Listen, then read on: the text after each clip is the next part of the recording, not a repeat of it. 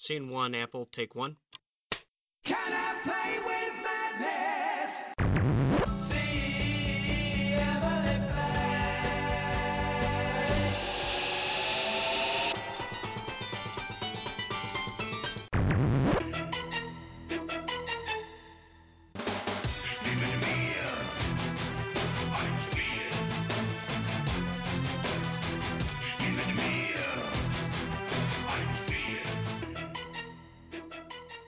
Bonjour à toutes, bonjour à tous. Vous écoutez un nouvel épisode de Playtime dans le format Les acteurs ludiques. Euh, dans nos interviews qu'on a réalisées à Paris et Ludique, on avait rencontré Sébastien Dujardin qui nous présentait euh, ce qu'il y avait sur le stand de Pearl Games. C'était très rapide, euh, c'était très court. On s'est dit que finalement Pearl Games méritait bien un peu plus de temps. D'où cet épisode où vous allez réentendre Sébastien. Bonjour Sébastien. Salut, salut. Et comme toujours dans le format, on va d'abord revenir donc sur ton parcours personnel avant de nous attarder vraiment sur, sur Pearl Games et son, son évolution. Moi, je te suis, hein. je, je vais où tu vas, y a pas de souci.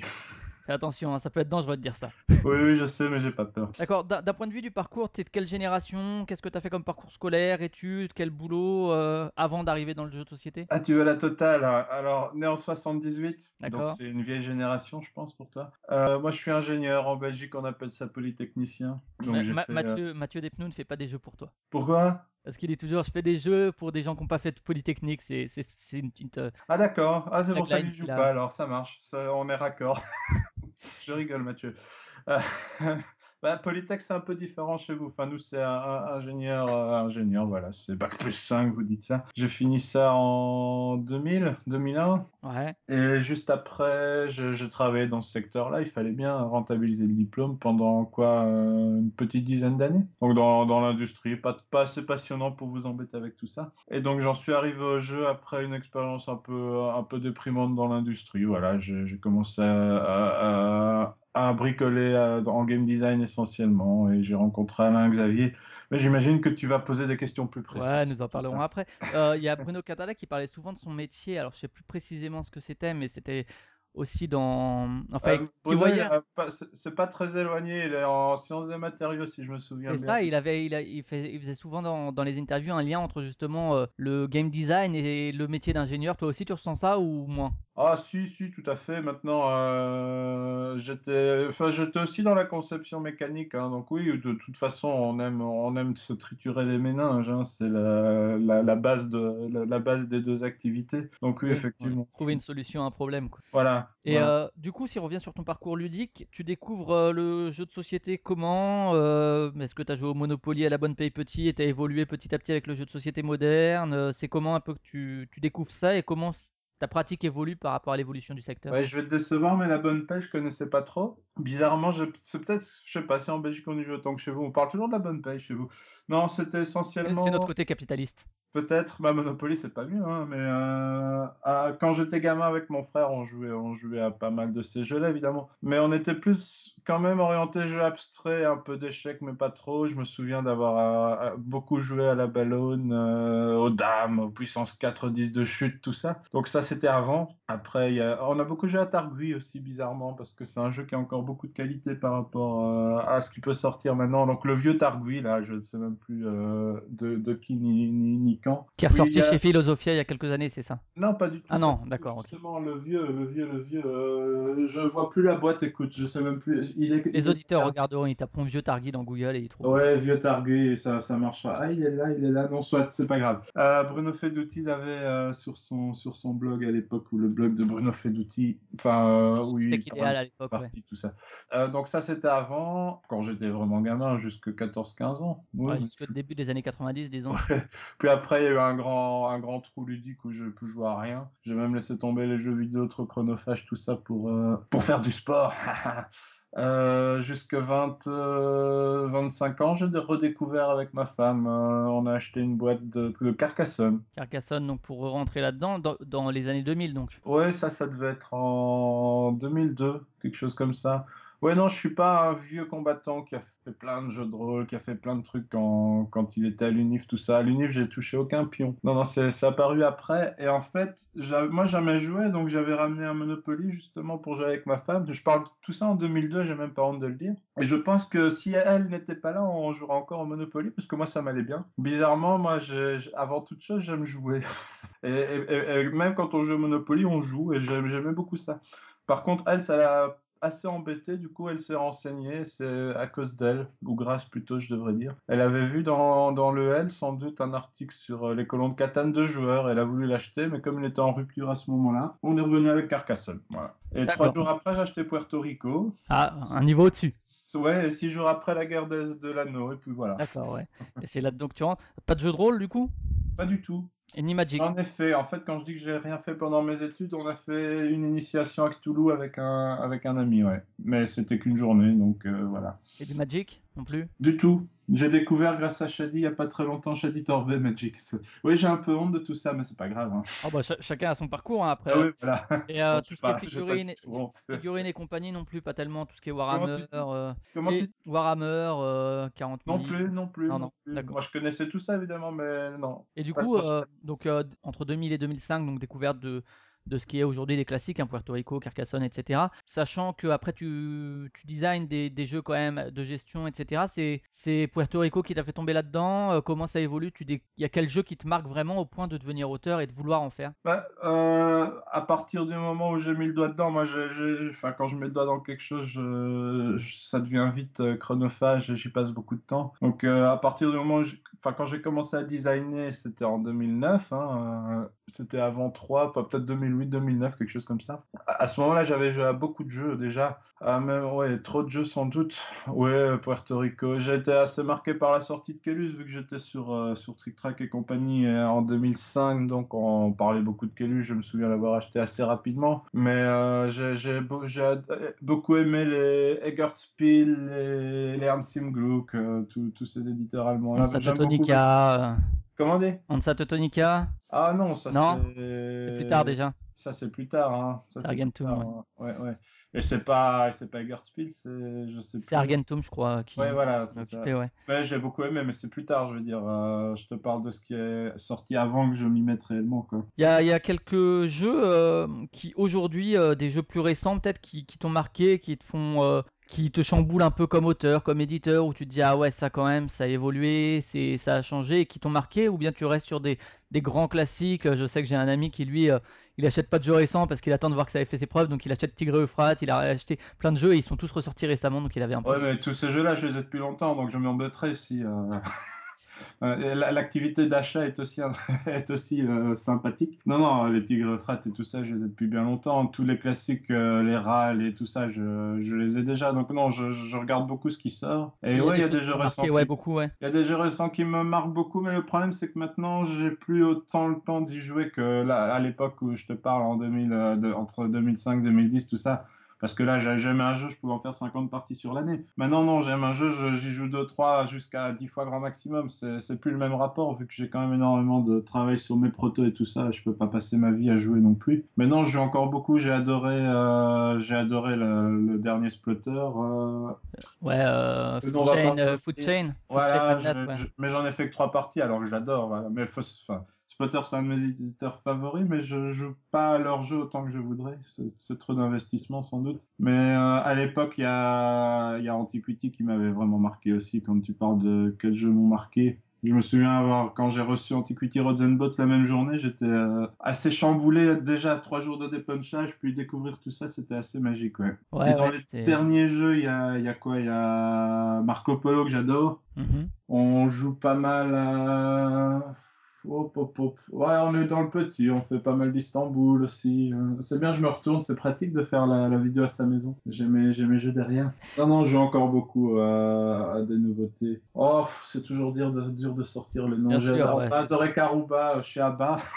Ouais. Ouais, non, je à pas mal de choses. Et puis j'ai ma petite qui a 6 ans, donc on peut faire du 6, Ça y est, ça 7, 8 et plus, c'est assez gay, quoi. Ouais, ouais. C'est vrai que c'est un discours qu'ont souvent les éditeurs et même les joueurs aujourd'hui, mais les éditeurs spécialement, euh, tous ceux qu'on a pu interviewer, c'était, euh, c'était, bah ouais, mais maintenant, euh, en fait, la plupart des choses auxquelles je joue, c'est des choses que j'édite ou que je veux éditer ou que j'éditerai éventuellement parce que, ou que je suis en cours de développement parce que, mais c'est vrai que c'est même, Ah mais je t'ai pas dit ça, hein, au contraire. hein. Moi, je joue encore énormément. Je dis juste que je peux pas y jouer euh, autant que je veux, mais euh, non, on- je passe beaucoup de temps à jouer aux jeux des autres. Euh, tous les soirs, pratiquement, on sort, le- on sort un jeu. Les protos, c'est plus en journée ou les week-ends. Non, non, je, je joue encore beaucoup aux, aux jeux des autres, mais pas autant que je voudrais. Mais encore beaucoup, ouais. et sur tout ce qui est Kickstarter, est-ce que tu es consommateur? Quel point de vue tu as là-dessus? Est-ce que tu joues maintenant à des jeux où il y a des figurines ou bien tu t'en fous et puis euh, ce qui compte, ça reste le game design en lui-même plutôt que tout ce qui est autour Donc clairement, je m'en fous un peu. Figurine ou cube, moi, ça me, ça me va si le- les sensations de jeu sont bonnes. Le- C'est vrai que le matériel est important pour moi, mais pas, pas autant qu'il semble l'être pour beaucoup euh, au jour d'aujourd'hui. Kickstarter, je, joue au bon jeu Kickstarter comme, euh, comme je joue au bon jeu édité. Sauf que c'est pas moi qui me renseigne. Je, laisse les potes faire ça. Et je leur fais confiance. Quand ils me disent celui-là, tu peux y jouer, j'y joue. Donc je j'ai pas le temps pour m'intéresser à, tout ça. Et je trouve un peu trop, un peu trop marketing euh, comme approche. Donc euh, je, je, je, je passe pas des heures et des heures à éplucher tout ce qui se passe sur Kickstarter. Je laisse les gens faire le, le tri pour moi. Mais il y a de très bonnes choses qui en sortent. hein. Donc pour l'instant, Pearl Games, sauf si un projet euh, vraiment s'y prêtait vraiment, quoi, euh, pour l'instant, euh, c'est tu, tu continues à préférer l'édition classique pour Pearl Games, quoi. Bah, Pearl Games, ça choisit sa voie dans la mesure où, où tu dois savoir que je travaille avec Asmodée. Ouais, Moi, ouais, je on en reparlera, ouais. Je vois le Kickstarter comme, euh, comme une aide au financement et des projets le nécessitent ou pas. Euh, moi, pour le moment, clairement, j'ai pas de projet grosse figurine et tout ça, quoique, quoique dans les tiroirs, ça traîne aussi. Et j'ai absolument aucun problème à envisager Kickstarter s'il faut le faire, pour des raisons économiques. Maintenant, euh, avec Asmodée, pour le moment, on, pour un jeu standard, avec matériel standard et tout ça, on en a, on en a pas le besoin. Donc, euh, je, je regarde pas dans cette direction-là pour le moment.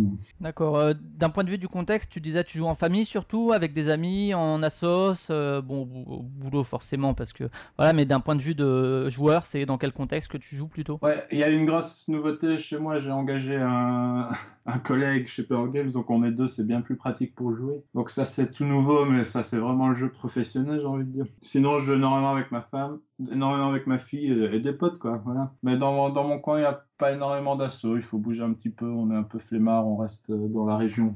Je suis Et- pas très loin de Lille et Bruxelles, mais c'est tout de suite euh, des petites routes que, que je fais pas beaucoup. Je suis un peu, un peu fainéant. Avant, avant d'être éditeur chez, chez Pearl Games, tu allais sur euh, tout ce qui est les événements ludi- ludiques, tout ce qui est Sun, tout ce qui est Cannes, etc. Ouais, Ou tu, tu- Ouais. Ouais, C'est d'ailleurs à Essen en 2008, je pense que j'ai rencontré Xavier Georges. Alain Orban, je le connaissais déjà un peu avant, mais euh, oui, tout- je, je vais à Essen depuis 2006, l'année après Kellus, 2006. ouais. Tu vois, Kellus, c'est un peu un repère pour les années pour moi. Je me souviens que c'est 2005. ouais, c'est, c'est un peu comme c'est 3, 3 après Kaelus. Ah ouais, bah c'est ouais, c'est un peu ça.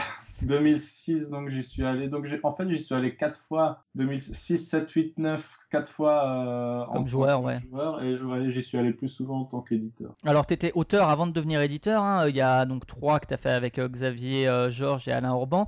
Et La Venise du Nord qui a été édité chez Asynchron. Euh, il y avait d'autres projets que tu as laissé dans les tiroirs, que tu as laissé tomber parce que c'était trop mauvais ou parce que pff, finalement tu pas voulu pousser l'expérience plus loin ou... Ouais, j'en ai énormément de projets trop mauvais. hein. Ça, c'est... Ils sont là-haut, derrière moi. Il faudrait... Parfois, j'en ressors, mais j'ai jamais écrit les règles, donc c'est un peu pénible. Non, j'ai fait énormément de choses euh, pour, euh, pour le plaisir avant, avant la Venise du Nord. Faut savoir que la Venise du Nord, je l'ai signé avant la sortie 3 chez Asynchron, mais même s'il est sorti après. C'était un peu mon, allez, mon gage. j'avais besoin d'un, ticket d'accès, on va dire. Le fait d'avoir signé un jeu chez les autres, je me disais, ok, je, suis peut-être capable de, d'en faire et je, vais me lancer tout seul. Donc ça, c'était euh, ouais, 2009 déjà. Ouais, ouais. Et donc La Venise du Nord chez Asynchron, il y a, il y a d'autres choses que tu as présentées à d'autres éditeurs avant justement de lancer euh, Pearl Games que as... Non, Non non. Enfin, il y a, oui, il y a des petites bricoles à gauche, à droite. J'avais fait un jeu abstrait qui était sorti, qui était finaliste à Boulogne, qui s'appelait Dionysos à l'époque. C'est souvent des noms de groupes de rock, mais c'est comme ça. Ouais, on en parlera en fin de podcast. Ah oui, oui. Ah, voilà. Euh, Dionysos, c'est un jeu abstrait qui pouvait euh, intéresser qu'un ou deux éditeurs. Je leur avais envoyé. J'ai dû essayer de signer, enfin, d'envoyer des trucs à Mathieu Despnous à l'époque. Ça s'arrête un Mais, peu. mais il a vu que, t'avais fait, po- et que t'étais- que tu étais Ah oui, voilà, il s'est pu dit, ah non. parce que j'envoie toujours mon CV avec mes jeux, c'est important. Et il m'a jamais répondu, l'enfoiré. Ah, je te jure. Ces, éditeurs. hein. Ah, je te jure. Et euh, est-ce que tu as eu, euh, avant, avant justement de devenir éditeur et euh, presque même avant de devenir auteur euh, avec La Venise du Nord, est-ce que tu avais le désir de travailler justement dans le monde ludique, de te séparer un peu de, de l'industrie, euh, euh, de du, du métier d'ingénieur, que ce soit euh, juste un- une envie de travailler chez un éditeur ou euh, que sais-je, de devenir illustrateur si, si tu as des talents cachés ou... Ah, il faudrait que j'essaye de dessiner peut-être Ouais. je sais pas. Et Est-ce que Euh, que tu as déjà fait des démarches dans, ce- dans ce sens-là avant de lancer Pearl Games ou c'est vraiment Pearl Games qui t'a fait ce Ouais, ouais, Ma- tout s'est fait très vite. euh, Enfin, je sais pas si vous avez compris, mais ma dernière expérience professionnelle était malheureuse. J'ai eu un peu de mal à m'en remettre. Et c'est un peu le jeu qui m'a sorti de là. Mais euh, quand j'étais dans le boulot, c'était un boulot hyper exigeant. Je pensais même pas à autre chose. Et tout s'est fait assez rapidement. Mais à l'époque où j'étais donc sans, job, parce que si c'est ce qui s'était passé, et que je devais relancer ma carrière, c'est vrai que c'est là que j'ai pensé à faire des jeux. Et J'avais envie d'être auteur avant toute chose, mais je me suis rendu compte pour le type de jeu que je faisais, auteur, c'était pas un métier, c'était une passion. Et c'était comme ça que je me suis retrouvé à faire éditeur, qui même pour le type de jeu que je fais peut, peut, peut devenir un métier. Mais après, j'ai eu la chance euh, d'a- d'avoir rencontré Alain et Xavier, d'avoir un jeu comme 3 qui, qui, qui nous plaisait. C'est là, c'est vraiment 3 qui m'a dit, ok, je me lance. S'il n'y avait pas eu 3, je l'aurais pas fait. C'était d'abord le jeu qui m'a qui m'a donné le- l'étincelle, quoi. Donc c'est le fait d'avoir un jeu qui m'a dit, ok, je peux, je me lance, quoi. Ouais, tu, tu C'était pas une du... obsession aveugle, je veux absolument être éditeur. euh, Ouais. ça s'est- ça s'est fait un peu comme ça, et assez rapidement finalement. Et tu, tu parles du, du loisir d'être auteur, entre guillemets, que tu voyais pas ça comme un métier. Est-ce que tu penses, voilà, il y a, il y a des auteurs qui en vivent, hein, je pense à Bruno Catala, Antoine Boza par exemple, hein, pour, en, pour en citer quelques-uns. Euh, Est-ce que tu penses que en vivre, que ça devienne ton activité qui, paye, euh, paye tes pattes, quoi, est-ce que euh, ça te force à la création? Est-ce que ça te la limite? Est-ce que, ou bien justement, ça, ça reste un plaisir? Est-ce que tu penses pas qu'il y a une contrainte qui s'impose du coup salarié euh? C'est compliqué, il faut, faire attention à ce que je dis. Moi, je parlais bien de, de- de- des jeux tels que je les fais, ça veut dire des jeux un peu geeks euh, qui, qui, à l'époque, tournaient à 10 000 exemplaires maximum. Et euh, moi, là, mon envie était de faire ça. Après, clairement, si, si on a envie de faire du jeu beaucoup plus familial, qui peut toucher une, une, gamme très très large, ça peut rester une passion, évidemment. Je crois que ça pour la plupart des auteurs. Après, clairement, ils ont, ils ont d'autres contraintes. J'aime beaucoup, quand on parle de ça, le discours de Stéphane Feld, qui est, moi, je suis prof de maths, j'adore ce que je fais, et je n'ai pas envie de le quitter parce que je peux continuer à faire exactement ce que je veux faire comme jeu. Mais lui, ce qu'il veut faire comme jeu, c'est des jeux euh, très exigeants Ouais. dont on sait que, euh, que, que les quantités de ventes seront d'office limitées, quoi. J'aime bien ce discours, mais je respecte tout à fait ceux qui font des jeux beaucoup plus, beaucoup plus grand public. D'ailleurs, j'arrête pas d'en jouer avec ma fille et, et j'aime beaucoup. Seulement, moi, c'est pas mon truc. Voilà. Après, il y a, il y a même, même en faisant des jeux grand public, c'est Bruno Feiduti qui continue aussi à enseigner à côté, alors qu'il dit clairement qu'il pourrait en vivre, mais que ça reste aussi lui un plaisir pour lui d'enseigner et que du coup. euh, Mais voilà, mais c'est tout, tout, tout, tout est dans le mot plaisir, tu le dis très bien. Euh, moi, mon métier, c'était devenu un cauchemar, donc je, je, je voulais le quitter, mais euh, chacun, chacun gère sa barre comme ça en fonction, en fonction du plaisir, c'est important. Ouais, c'est Cédric Ludonautes qui avait le même discours que toi aussi, qui bossait dans l'éducation nationale et qui en avait ras-le-bol, qui se sentait plus à l'aise là-dedans et qui du coup, euh, lui, c'était vraiment une opportunité de, de, de se relancer quoi pour euh, le, Ouais, le métier d'éditeur.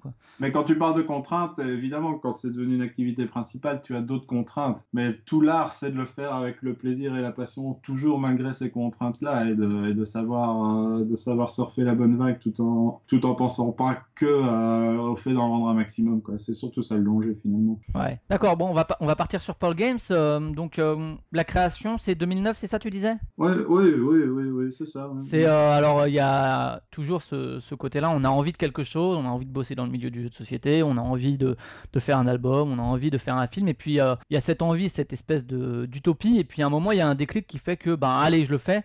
Euh, ce déclic-là pour toi il est venu euh, vers quel moment Est-ce que l'envie de devenir éditeur tu l'avais déjà avant de rencontrer euh, Xavier et Alain et de faire trois Ou bien c'est vraiment ça qui a été le, le déclencheur et par la suite qu'est-ce qui, qu'est-ce qui a été le déclic qui te fait dire ok je peux me lancer comme éditeur? C'est vraiment la, la Venise du Nord qui est signée? Enfin, je vais être plus précis que tout à l'heure. Oui, j'ai signé à Venise du Nord. C'est vrai que c'était une façon pour moi de dire ok, je suis capable de faire des C'était une légitimité quoi. Voilà, ça intéresse un éditeur, donc ça intéressera sûrement des joueurs. J'ai besoin de ça. Je je suis pas un fonceur qui a une énorme confiance dans tout ce qu'il fait. Donc voilà, ça c'était une chose. La deuxième chose, c'est quand j'ai rencontré Alain Xavier, là, j'ai- là, je vivais juste euh, l'envie de faire des jeux en tant qu'auteur et de, de, passer, même, enfin, de, de me concentrer sur autre chose et d'oublier un peu le, boulot conventionnel, j'ai envie de dire, faire mon boulot de, de base. Et euh, j'ai eu une chouette rencontre avec Alain Orban. C'était, euh, je sais même plus précisément où à Bruxelles sur une sur une soirée jeu, je, je ne sais plus exactement, mais soit. Et Alain m'a montré un de ses protos et je pense que je faisais à peine la création à ce moment-là. Je commençais à peine à réfléchir à des idées, tout ça. Il m'a montré un de ses protos, j'ai vraiment aimé, je lui ai demandé d'envoyer tous les fichiers, et c'est là que j'ai fabriqué mon vrai premier jeu. Donc c'est un jeu d'Alain qui, était très sympa, un jeu d'Indien à l'époque. Et euh, c'est là que j'ai fabriqué un vrai jeu complet en partant de rien. Je me suis dit finalement, bah oui, c'est possible de faire des jeux soi-même, parce qu'on a toujours l'impression qu'il y a une barrière, euh, ne fût-ce que dans la bêtement matériel ou comment comment je vais faire, comment je vais m'y prendre tout ça. Et là, je me suis dit ok, je peux je peux me lancer. Ça devait être en 2008. J'ai réellement lancé mes idées concrètement. J'ai compris que le, le truc c'était de faire un prototype, de jouer quoi, et pas juste réfléchir et de griffonner sur des feuilles. Donc ça, ça devait être 2008. Et euh, pendant un an, j'ai fait mes projets moi-même. Euh, puis à- grâce à Alain, toujours parce qu'on était resté en contact, on, on a rencontré Xavier. Enfin, on le connaissait, lui, il le connaissait mieux que moi d'ailleurs. Mais Xavier m'a dit écoute, j'ai un jeu. Palais Royal, c'est ça? Ah, il avait fait Palais Royal, mais il avait déjà fait. Donc, Carson City allait sortir l'année d'après. Donc, c'est à l'époque de Palais Royal, c'est à OSN de Palais Royal, en fait, qu'on s'est vu. Et Xavier m'a dit écoute, j'ai un projet, mais j'ai pas le temps. Est-ce que tu as envie de le faire- de regarder avec moi? Je crois qu'il y avait une journée jeu chez Alain et j'avais montré un de mes protos. Et il avait dit ah, c'est sympa, ce serait cool qu'on bosse ensemble. Et donc, c'était trois. Et là, on était parti pour le faire à deux, moi et Xavier. Et je lui ai dit écoute, on, a, on s'est rencontrés un peu grâce à Alain chez Alain et tout ça. Ce serait sympa qu'on fasse ça à trois. Et le jeu s'appelait déjà trois en plus, mais soit. D'accord, ok. Euh, rien à voir. N'est pas venu du fait que vous avez travaillé à trois. Non, non, tu vois, c'est, ça, on était, il était même seul, c'était déjà trois. Enfin voilà. Euh, et donc, euh, moi, j'avais énormément de temps, donc j'ai beaucoup bossé sur le, jeu, essentiellement proto, puis on, se voyait, on améliorait tout ça. Et donc ça, ça a duré un an et demi. Mais là, j'étais que auteur, j'ai jamais pensé à devenir éditeur. Moi, c'était vraiment pas une euh, une envie que j'avais. Et quand le jeu a vraiment commencé à, tourner et à, à être bon, c'est moi qui ai dit à Alain Xavier, écoutez, je, je, je m'embête un peu, ce serait cool de, de- que je le lance en tant qu'éditeur. Donc on n'a même pas cherché d'autres euh, éditeurs, on a tout de suite euh, envisagé cette option-là. Et comme ils étaient d'accord, je, je, je m'y suis mis. Mais même à l'époque, je voulais le faire juste pour éditer un jeu. Quoi. Euh, le jeu me paraissait tellement geek, et, et il, a, il a été beaucoup plus compliqué qu'il n'est déjà, que c'était vraiment un délire. Quoi. Moi, je comptais faire mes 3000 boîtes sur SN, et, euh, et, et voilà, donc c'était pas encore un métier à l'époque, c'était plus une, une occupation, on va dire. Et mon idée, c'était de, de rebondir quand même dans mon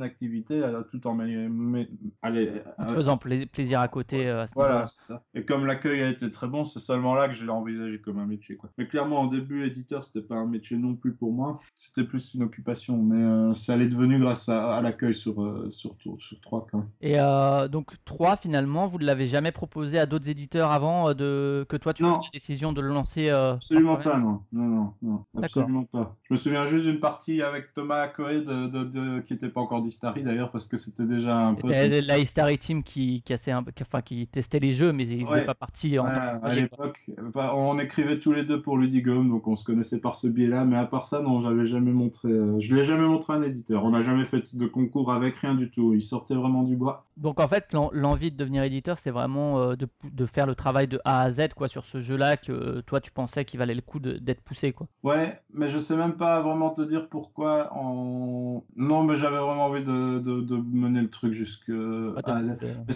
c'est pas une envie profonde que j'ai de tout maîtriser. Au contraire, moi, ce que je veux maîtriser, c'est le game design, pas, pas le choix des illustrations. Je, je reste malgré tout avant toute chose un auteur plutôt qu'un éditeur.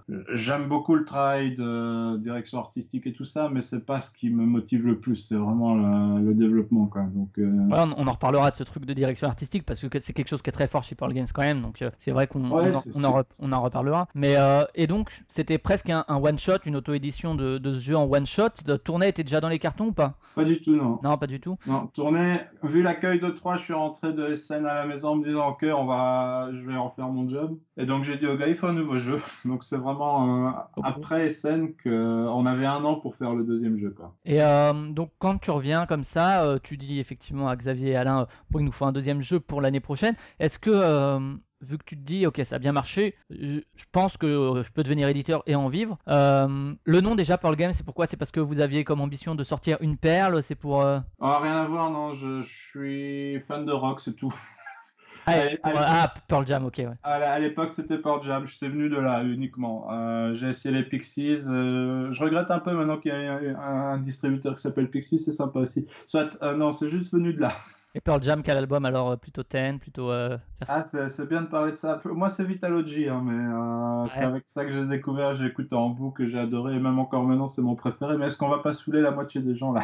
Non, on, on fera, on fera le petit côté musique à, à la fin du Ah, podcast. d'accord, ça va. Euh, donc, est-ce que déjà, donc en, en te disant tu- je vais devenir éditeur, est-ce que tu recherches d'autres prototypes pour, pour lancer un peu la boîte ou bien c'est juste tourner, on va continuer à travailler tous les trois et puis à éditer des trucs que nous on fait parce que ça a marché pour trois, pourquoi ne pas continuer? Non, non, à partir du moment où je suis éditeur, j'ai bien envie de, trouver des, jeux venant d'ailleurs. Il n'y a pas, a pas de souci. Seulement, les gens, euh, peut-être, enfin, les auteurs, peut-être qui m'ont pris que, enfin, pour un Friedman Freeze, par exemple, qui sort que ces jeux. C'est vrai que j'avais très peu de propositions à l'époque. Après trois et tourné, euh, vu qu'on l'a fait deux fois d'affilée, j'avais très peu de propositions. Et il a fallu que je fasse, enfin, en troisième jeu, c'était encore un jeu de Xavier, c'était Junkopolis. Donc, il a fallu que je fasse euh, Bruxelles pour que les gens se rendent compte que j'édite les jeux extérieurs. Et, là, j'ai vraiment commencé à recevoir des, des sollicitations. Mais après, après tourne 3, je, je cherchais un peu des jeux avant de me dire, OK, on fait tourner. Donc, il y a eu quelques semaines de, recherche et j'ai testé des protos, tout ça. Donc, euh, non, j'étais pas du tout fermé euh, sur le,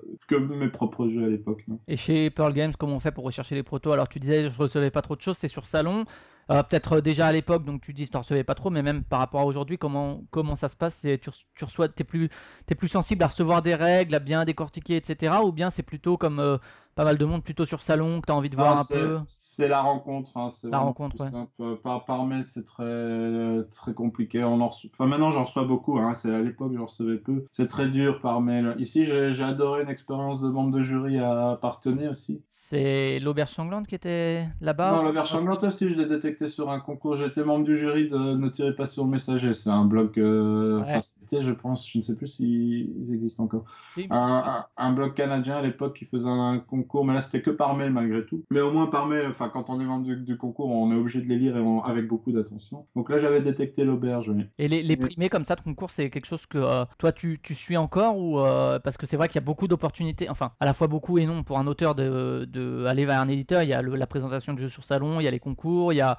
euh, les, proto, les protozones, etc. Est-ce que toi en tant qu'éditeur aujourd'hui tu suis encore les primés de concours? Je sais que Quadropolis par exemple a aussi gagné le, euh, un concours au CNJ. Ouais, ouais, tout à fait. Mais euh, il n'y en a pas des tonnes finalement des concours, mais clairement j'ai toujours un œil dessus. Le, le plus sympa c'est d'être membre du jury pour pouvoir vraiment réfléchir en profondeur sur un jeu, parce que quand on est membre du jury, il n'y a rien à faire, on doit faire les choses sérieusement et, ça permet d'aller bien au fond de l'analyse. Donc ça c'est vraiment une bonne chose, mais je le conseille aux auteurs. hein. En plus pour eux, ça, leur, ça, les, ça les oblige, ça leur oblige à, à avoir des règles bien écrites, que les gens soient autonomes pour y jouer. C'est quasi un travail éditorial quand tu te proposes, euh, quand tu te présentes à un concours. hein. Donc c'est vraiment une- un truc hyper intéressant. Et je parle plus des concours, des concours qui visent euh, un jury entre guillemets professionnel. C'est un peu pompeux de dire ça, mais il y a aussi beaucoup de concours qui se font sur euh, sur sur euh, festival où c'est les gens qui jouent. C'est très bien aussi évidemment. C'est pas la même légitimité en fait. C'est comme, la c'est comme.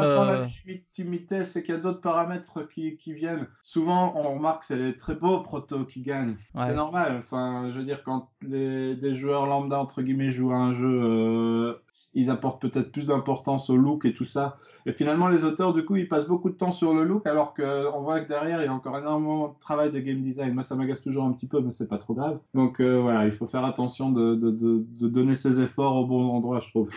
Ouais, bah c'est c'est comme euh, pour le cinéma, il y a, il y a des prix du public et puis il y a des prix euh, de jury pro. Je pense à Cannes par exemple, où c'est un jury de professionnels. C'est deux légitimités différentes, quoi, j'ai envie de dire. C'est comme Mais je les. trouve, attention, c'est excellent aussi hein, d'avoir plus au public, c'est quand même hyper important. Mais là, on est encore plus dans l'éditorial, quoi. Et, et je trouve que les auteurs devraient se braquer sur le, le développement game design pur et dur, quoi. Ouais, pour toucher un public finalement encore plus large que juste un public de festival, quoi.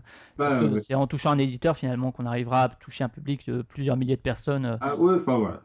D'accord. Après, après que des, des auteurs adorent euh, lécher leurs protos, je trouve ça normal et j'a- j'aime bien ça aussi, faire un beau proto. hein. Mais je trouve que parfois on, fait ça trop tôt dans le processus. C'est un peu, un peu la même chose avec Kickstarter. On, on- on est trop tôt dans le, dans le look et dans le paraître plutôt que dans le fond et dans le développement euh, game design. Quoi. Et euh, donc tu décides de devenir éditeur, comment ça se passe? Parce que hum, je sais pas si tu y allais comme ça la fleur au fusil, ou bien est-ce que au moment où tu te dis 3, je vais le faire, je vais l'éditer, euh, comment ça se passe au niveau du milieu ludique? Est-ce que tu reçois de l'aide? Est-ce que tu reçois des conseils? Est-ce qu'au contraire on te met des bâtons dans les roues à l'époque Moins peut-être qu'aujourd'hui, ou c'est peut-être plus difficile aujourd'hui de rentrer, de devenir éditeur qu'à l'époque, quoique avec Kickstarter ça a évolué, mais à l'époque justement quand tu te dis je vais faire 3, euh, tu recherches des conseils, tu vas vers des gens, euh, ça se passe comment? Ouais, c'est plus que des conseils. Avant toute chose, il faut un distributeur, quoi. Et donc le distributeur, tu, tu choisis tout de suite Asmodée ou c'est pas Asmodée Non, à l'époque, c'est pas Asmodee, c'est Millennium. hein. Millennium, d'accord. Euh, euh, tu dis que c'est plus difficile maintenant, je sais pas en fait. Je crois que ce- ce- c'est un peu pareil. À l'époque, il y avait moins d'acteurs et il fallait les, les convaincre, n'était pas des plus simples. Au jour d'aujourd'hui, on voit quand même beaucoup de nouveaux acteurs en distribution apparaître, ce qui est évidemment une bonne chose. Et, en plus, on a euh, le, Kickstarter et autres qui permettent d'ouvrir aussi des portes. Donc, je sais pas si c'est plus difficile maintenant, je sais pas. Mais clairement, avant de se lancer, à l'époque, c'était d'autant plus vrai, il fallait un distributeur. Maintenant, soit il faut un distributeur, soit il faut euh, lance- préparer une campagne Kickstarter. Ouais, c'est ce que tu disais tout à l'heure sur le, le paraître plutôt que l'être. C'est euh, souvent sur Kickstarter, finalement, on se lance alors que. Enfin, c'est une facilité, ça permet des, des, des possibilités à des auteurs ou des éditeurs de se lancer, mais en même temps, le fait de ne pas avoir cet outil à l'époque, tu mettais plus sur la table presque, c'est-à-dire tu prenais plus de risques euh, en faisant un prêt ou bien en mettant Ouais, des ouais, économies. Et du coup, peut-être que, alors peut-être, hein, c'est une hypothèse, peut-être que justement, tu étais plus attentif à ce que le jeu soit vraiment bon pour pouvoir être rentabilisé, alors que sur Kickstarter, enfin, c'est peut-être, hein, c'est toujours du, ça dépend des projets, etc. Mais euh, Mais c'est difficile. Il faut, il faut juste voir ce qui nous ouvre les portes. C'est vrai. Je crois que les gens sur Kickstarter prennent beaucoup de risques aussi. Faut pas, faut pas dire que c'est que ce- ce- c'est évident parce que le problème de Kickstarter, c'est qu'on doit avoir un produit qui visuellement est magnifique. Tu peux faire le plus, le meilleur jeu du monde. euh, tu peux mettre Agricola sur Kickstarter si tu fais un proto euh, Excel, ça passera pas quoi. Tu peux, tu arriveras jamais à expliquer aux gens que le jeu est fantastique avec des, avec des cases Excel, c'est pas possible. Alors du coup, bah tu l'habilles tout de suite. Tu, tu l'habilles vite et bien et, ça, a, ça a un coût aussi. Hein, les gars, ils doivent, euh, les gars, ils doivent investir dans de l'illustration, dans de la promo, ils doivent investir énormément de temps. C'est c'est loin d'être facile. Hein. Il faut pas croire qu'il suffit de claquer des doigts parce que Kickstarter est là. Mais le problème, c'est que dès que tu, tu mets le doigt dans, dans le peaufinage visuel et tout ça, bah, c'est des ressources que tu peux pas investir dans le game design, en fait. Déjà, mais c'est pas tant en termes de ressources, c'est que voilà, si tu as, si t'as illustré entièrement ton jeu et que tu as envie de le modifier du jour au lendemain et que plus rien ne colle, ça va pas quoi. Mais justement, c'est ce qui est amusant, c'est que sur Kickstarter, maintenant, on voit aussi parfois des gens qui disent ce jeu est en développement, il est pas fini, nous vous nous aidez à le financer pour qu'on puisse le développer encore. Et parfois, après la campagne, donc après que les gens aient payé pour une promesse, on dit, il dit, il y a ah, on a changé ça, on a changé ça, etc. Et que du coup, peut-être que les gens n'aient pas payé. Enfin, c'est c'est des jeux qui sont parfois pas finis, quoi. euh, qui Mais sont. oui, mais c'est normal, ils le présentent avant, avant, avant, bien avant qu'il sorte, quoi. Donc, euh, il y a, Ouais. et c'est, et c'est très dur. Moi, je pense que c'est d'autant plus dur parce que tu veux convaincre un, un distributeur, à la limite, je pense que 3, il n'était pas du tout illustré quand j'ai réussi à, avoir un, un distributeur. Disons que là, je m'adresse à un pro qui, qui sait un peu euh, ce qu'il en est dans le jeu et qui, qui, qui va analyser des mécanismes et tout ça, quoi. Donc, c'est pas, c'est pas la même chose. Il n'y a rien à faire. Ouais. C'est très différent. Et c'est vrai que le moment où tu vas sur Kickstarter présenter ton jeu, je crois qu'il peut s'écouler un an entre, entre ça et la sortie du jeu. Finalement, dans, dans cette année-là, je pense qu'il y a très peu de game design qui est fait, quoi. Tout, tout doit être fait avant. Ce qui fait que moi, mon jeu, je, je t'ai dit, tourner, je l'ai fait en un an, mais j'avais rien. Un an après, il sortait. Sur Kickstarter, c'est pas possible. Tu dois Ouais. avoir je- je- deux, trois ans entre. Enfin, le- le- les processus sont beaucoup plus longs, du coup. Ouais. Mais il faut savoir les gérer euh, dans le bon ordre et tout, c'est pas évident, quoi. Et donc, tu parlais de devenir éditeur, ça demande un distributeur. Donc, tu trouves Millennium. euh, co- comment tu les trouves? C'est toi qui vas vers eux? C'est euh, des réseaux communs qui permettent. Ah euh, non, c'est par mail, j'avais aucun piston. ouais. D'accord. Bon, ça, ça, ça, ça s'improvise pas, hein, je pense, tout ce qui est production, tout ce qui est voilà, gestion d'un projet. Est-ce que tu vas quand même un peu par toi-même comme ça, tu trouves ton distributeur, donc finalement tu te dis ok. Ou bien il y a des contacts, par exemple, je sais pas, avec des boîtes qui produisent des jeux qui peuvent être similaires, par exemple comme Istari, pour recevoir des conseils, pour savoir ah, tu produis où, ah, qu'est-ce que tu me Ouais, conseilles? j'ai eu, un petit coup de main de Cyril à l'époque. Et après, faut, enfin, moi, je travaille avec, euh, avec l'Allemagne, avec, euh, avec Ludofact. Mhm. Et voilà, ils m'envoient leur cahier des charges, enfin, leur, euh, leur technical sheet, comment je dois gérer les, les, les fichiers, tout ça. Ça, c'est une chose. Ça m'a beaucoup aidé. La deuxième chose, c'est que j'ai travaillé avec Alexandre Roche, qui connaissait bien son job, quoi, en tant qu'illustrateur. Donc, il m'a, il m'a beaucoup conseillé aussi. Xavier Georges était déjà un peu dans le milieu quand même. Il avait édité des jeux, euh, enfin, avant trois, il avait fait Carson City, euh, et, et Palais Royal. Donc, tous, enfin, il- il- tous, tous ces gens-là connaissaient le- bien le milieu et m'ont beaucoup aidé. Et Cyril Distary m'a, m'a donné deux, trois coups de main aussi. D'accord, ouais. Et j'ai suivi des formations, euh, Photoshop, InDesign, euh, T'as, Illustrator, ouais, t'as, t'as fait ça à côté euh, en Ouais, parallèle. Et euh, pourquoi est-ce que tu, enfin, tu dis c'est pour le projet 3 vraiment que tu te dis euh, euh, je vais le faire. Euh, en rentrant, tu deviens éditeur, il n'y a jamais eu l'idée de ah ben je- finalement ce que j'ai fait, je l'ai bien fait, je vais devenir chef de projet chez euh, tel éditeur ou tel éditeur.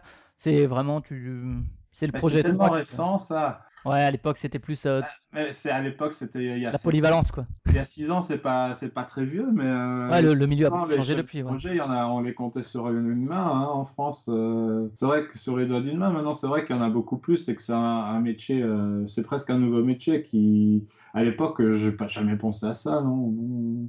Ouais, c'est vrai que Cyril de Mag, on en parlait avant, à Hystary, c'est pareil, même s'il avait la Hystary Team pour tester les jeux, etc. C'était lui qui. Il y avait une espèce de polyvalence où tu étais obligé de gérer à la fois la direction artistique, la production, le machin, le truc, la comptabilité, qui, Ouais. demandait, euh, qui est aujourd'hui toutes ces tâches sont réparties parce que le milieu a, a- a changé.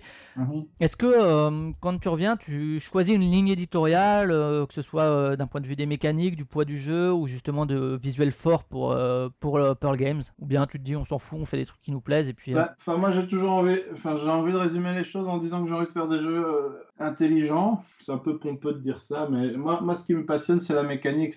Tu vois, tu faisais le lien avec mon, mon métier. Moi, moi, ce qui me, ce qui m'intéresse avant tout, c'est d'avoir euh, dans chaque jeu une, une, une idée mécanique forte. Ça, c'est ma passion avant tout dans le jeu. C'est de voir, waouh, ça, c'est une bonne idée. C'est vraiment quoi une idée mécanique forte? Est-ce que c'est quelque chose de novateur ou euh, novateur, oui, idéalement, oui. oui, oui. ouais, et- ou- Et parce- un truc qui te fait dire waouh ça ça fallait y penser tu vois ça c'est ça c'est ce que j'aime avant tout Parce que l'in- l'innovation dans, dans la mécanique, que ce soit dans le jeu vidéo ou même dans, enfin dans, dans le jeu de société, ce qui est compliqué, c'est des nouvelles mécaniques, on en voit très peu finalement. Par contre, c'est euh, l'alliage de mécaniques existantes qui peut parfois procurer une nouvelle sensation. C'est quoi que toi que tu recherches plus? C'est des Moi, nouvelles sensations ou... D'abord, c'est le plaisir. Euh, pardon, je, je- je suis en train de, de faire des, des raccourcis. D'abord, c'est avoir une, une vraie idée, une vraie idée mécanique nouvelle. Mais comme tu dis, c'est très compliqué. Et puis après, très rapidement, c'est le plaisir du, de jeu qui, du jeu qui prend le, qui prend le dessus. D'accord, ouais. Je veux dire, tu peux très bien avoir un jeu qui, qui ne pro- propose que des, des choses connues assemblées et qui te propose un- une nouvelle sensation en, en termes de plaisir ludique. Enfin, dans ce que moi j'ai édité, je parlais de la Granja parce que la Granja c'est c'est qu'une traduction, mais malgré tout, euh, je- enfin, je, je, je l'adore évidemment. À la fin du jeu, il remercie les 3-4 euh, auteurs qui l'ont inspiré et, et ça me dérange pas parce que c'est le, plaisir du jeu, il est gigantesque en, en prenant des, en prenant des, des éléments euh, déjà connus quoi. Donc les, les deux se valent. Ouais, tu, tu parlais de. Marco Polo aussi tout à l'heure, ouais, qui un peu dans cette veine-là aussi, qui propose rien de vraiment nouveau, mais qui De quoi tu de parles Marco Polo dont tu parlais tout à Ah, l'heure. tout à fait, oui, mais Marco Polo, c'est encore différent parce que euh, pour moi, il y a quand même un truc hyper fort, c'est cette route. Tu, tu te promènes sur la carte là, et dès le début du jeu, tu vois toutes ces actions sur la carte et tu dois tracer ta route. Ça, finalement, il y a très peu de jeux qui l'avaient fait avant lui. Donc ça, ça peut être, c'est peut-être pas le, le- enfin si, c'est le principal dans le jeu, je pense. Euh, le, le- le moteur mécanique, c'est ces fameux dés, tout ça, et c'est vrai qu'il n'y a rien de neuf, mais sur cette carte-là, il se passe des trucs assez géniaux, quoi. Euh, ça, ça me, ça me parle beaucoup. Est-ce que donc tu dis euh, je vais devenir éditeur. Paf 3 ça a marché à Essen, j'ai vendu mes boîtes, ça a bien marché. euh, le public, ça... t'as déjà les, les retours publics euh, de test ou euh, pas encore? Oui, oui, clairement. ouais. Donc tu te dis ok bon ben ça a bien marché, je vais continuer. Est-ce que à ce moment-là tu te dis je vais en vivre ou bien tu te dis je vais travailler encore en parallèle et puis ça me fera un complément de salaire? Ça se passe comment à l'époque? Il faut, se- faut se mettre à ma place. 3, c'est quand même une grosse euphorie à SN, dans la mesure où... C'était combien de, combien boîtes que t'avais emmené? ben, 3000 moi, je demandais aux gens, ils me disaient t'en prends 2 300, t'en prends allez, maximum 500, ça sert à rien d'en prendre plus. Mais moi, j'avais j'avais 3000 boîtes chez moi, plus un camion qui... Donc je l'ai rempli. Ouais. Et j'ai pu rentrer 800 boîtes dedans. Mhm. Et elles sont toutes parties en, en un jour et demi, quoi. Comment t'expliques ça? Parce que la communication était aussi, a aussi changé dans le monde du jeu de société aujourd'hui. Comment t'expliques ça finalement, euh, que ça parte tellement vite? C'est, est-ce que t'avais communiqué avant dessus et qu'il y avait une grosse, grosse attente? Mais on parle toi, t'avais en- rien, toi, rien designé avant. Enfin, si la Venise du Nord, mais c'était pas sorti.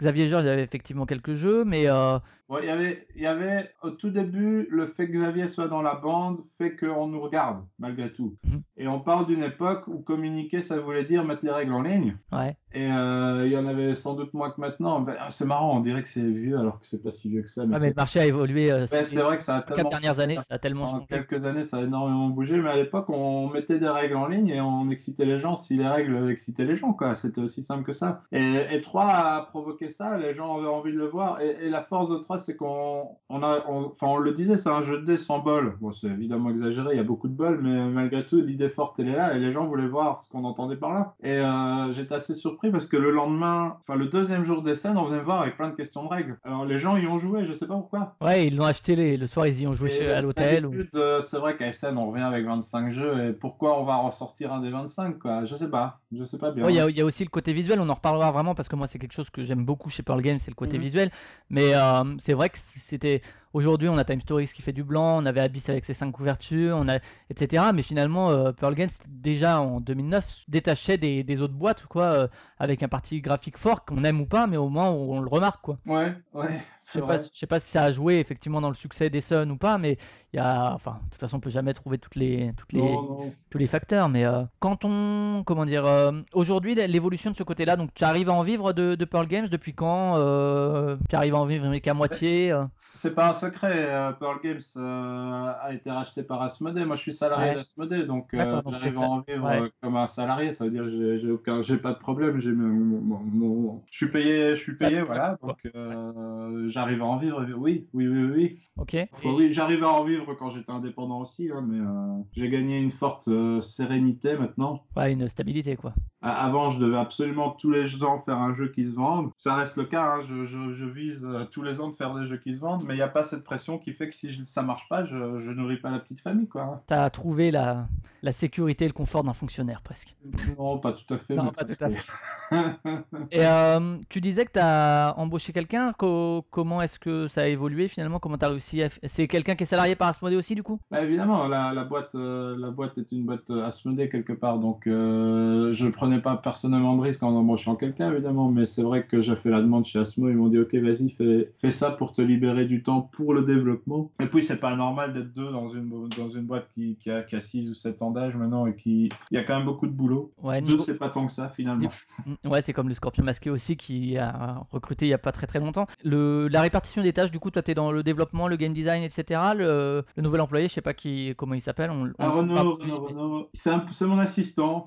c'est comme ça qu'on on l'a appelé, dans la mesure où il est multifonction aussi. Euh, Quand à deux, on peut pas euh, couper les tâches en deux et dire toi tu fais ça, moi je fais ça, ça, ça va pas comme ça. Vous êtes de multitâches quoi. On est deux multitâches. Ouais. Et du coup, euh, Asmodée, en fait, euh, pour tout ce qui est comptabilité, etc., c'est toi qui dois encore t'en occuper ou bien c'est justement, tu as réussi à te décharger de tout ça en, euh, en étant racheté par Asmodée, justement pour tout ce qui est un peu chiant dans une entreprise Oui, et c'est oui, oui. l'essence de, de toi, ce qui te plaît quoi dans le. Oui, c'est ça l'idée. Hein. C'est ça l'idée. Maintenant, je, je, je dois encore gérer mes petites affaires. Hein. Pearl Games reste une entité très indépendante et euh, je, je, fournis beaucoup de documents chez Asmo et ils font le reste. J'ai la chance. Bah, moi, je suis en Belgique, ce qui a un peu compliqué les choses parce que Pearl Games reste une entreprise belge. Donc, euh, je suis sous le droit belge, je suis en Belgique, tout ça. Et j'ai beaucoup de chance d'être aidé par euh, les collègues d'Asmodée Bruxelles, Asmodée Benelux plutôt. Et là-bas, j'ai un, contact qui s'occupe un peu de, ma comptabilité, facturation, tout ça pour moi. Et puis après, c'est renvoyé à Paris. Ah, c'est pas, pas tout à fait simple. Hein. J'y passe encore pas mal de temps, mais, euh, mais c'est quand même différent que quand j'étais absolument seul. Ça, c'est sûr. Pour, euh, si on prend un peu le développement d'un jeu Pearl Games dans son, dans son ensemble, comment ça se passe? Alors, tu as parlé de trouver un prototype, euh, plutôt justement euh, sur- en,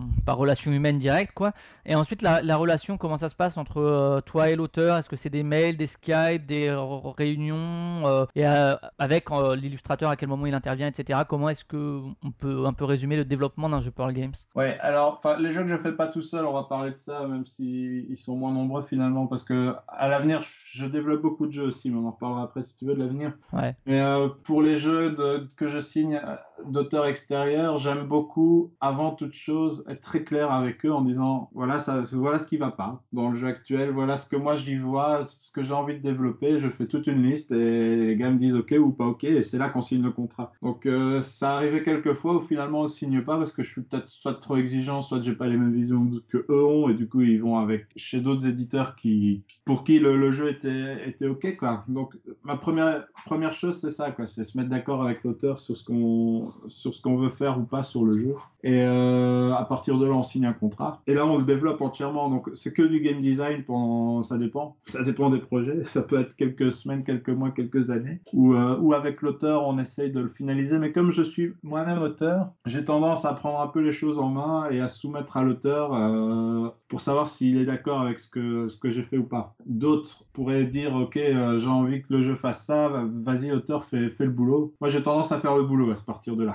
Donc euh, c'est plus fort que moi. Ça veut dire que je travaille moi-même les protos, je modifie des trucs, mais tout en échangeant un maximum avec l'auteur, euh, essentiellement par email. J'aime bien, j'aime bien les emails. J'aime beaucoup notre conversation, hein, mais Ouais, ouais. je, je trouve que par Skype on peut perdre beaucoup de temps, alors qu'un petit email bien léché, ça, ça va, ça va plus vite. Et après j'aime qu'on se voit là un maximum. oui. Ouais, comment dire, la, la relation justement avec l'auteur, tu parlais de. Comme, enfin, on a eu souvent ce discours justement d'auteurs qui développent le jeu. Je pense à par exemple Ilopelli qui avait développé Dragon Keeper avec, euh, avec Zeus et qui, le fait qu'il soit auteur, ça modifie un peu le, le côté euh, développement. Euh, Cyril euh, Istari, il y a aussi beaucoup ça. Euh, à quel point est-ce que le jeu est modifié finalement? C'est toujours une question un peu euh, délicate. À quel point est-ce que finalement l'éditeur ne devient pas co-auteur? Qu'est-ce qui fait que l'auteur reste l'auteur et que Sébastien Dujardin ne devient- pas co-auteur euh, de l'auberge sanglante, même s'il a beaucoup bossé dessus? Ouais, ma seule, enfin, je résume les choses en disant si l'auteur me demande pas, je propose pas parce que je je je pas là-dedans. Enfin, je trouve que ça ça doit venir de lui. Je trouve ça totalement mesquin de dire ouais j'ai bossé, je deviens co-auteur et t'as pas le choix. Enfin, j'aime pas trop. Mais euh, comment dire, le boulot de l'au- de, de l'éditeur, c'est aussi de développer le jeu. Donc euh, voilà, si t'as- si t'apportes pas d'idées fortes au jeu, si t'apportes que du, du, règle, du réglage, du fine-tuning, tu peux même apporter deux, trois mécaniques. On va pas en faire tout un plat. On est auteur, on est content de l'être. euh, euh, Enfin, pardon, éditeur, excuse-moi. Moi, je, je pleurniche pas pour avoir mon nom sur la boîte, c'est pas très important en fait. En gros, c'est pas très important pour moi. Ouais, le, le plaisir vient plus de, du processus que vraiment du, Mais du les, résultat. les Enfin, gens savent bien qu'on a bossé le jeu avec le temps, ils se rendent compte qu'il y a une certaine cohérence, une certaine logique, et c'est vraiment pas mon. Enfin, je m'en fous un peu en fait de, de savoir si je suis Ouais. auteur. Ça me jouera peut-être des tours, hein, mais c'est pas. Pour le moment, c'est pas très important. quoi. Et c'est vrai qu'après, il y, y a des auteurs qui sont prêts effectivement à pas mal de sacrifices comme ça, et il y en a d'autres qui veulent garder leur bébé. Est-ce que si euh, pendant le développement, c'est-à-dire le contrat a été signé parce que vous êtes mis d'accord comme ça euh, au fur et à mesure, si euh, l'auteur à un moment refuse d'aller dans une direction, est-ce qu'il y a déjà eu des ruptures de contrat comme ça chez Pearl Games parce que finalement vous aviez des chemins différents, ou c'est pas encore arrivé parce que vous arrivez suffisamment soit à vous mettre d'accord, soit vous faites une lutte intestine et le plus fort gagne?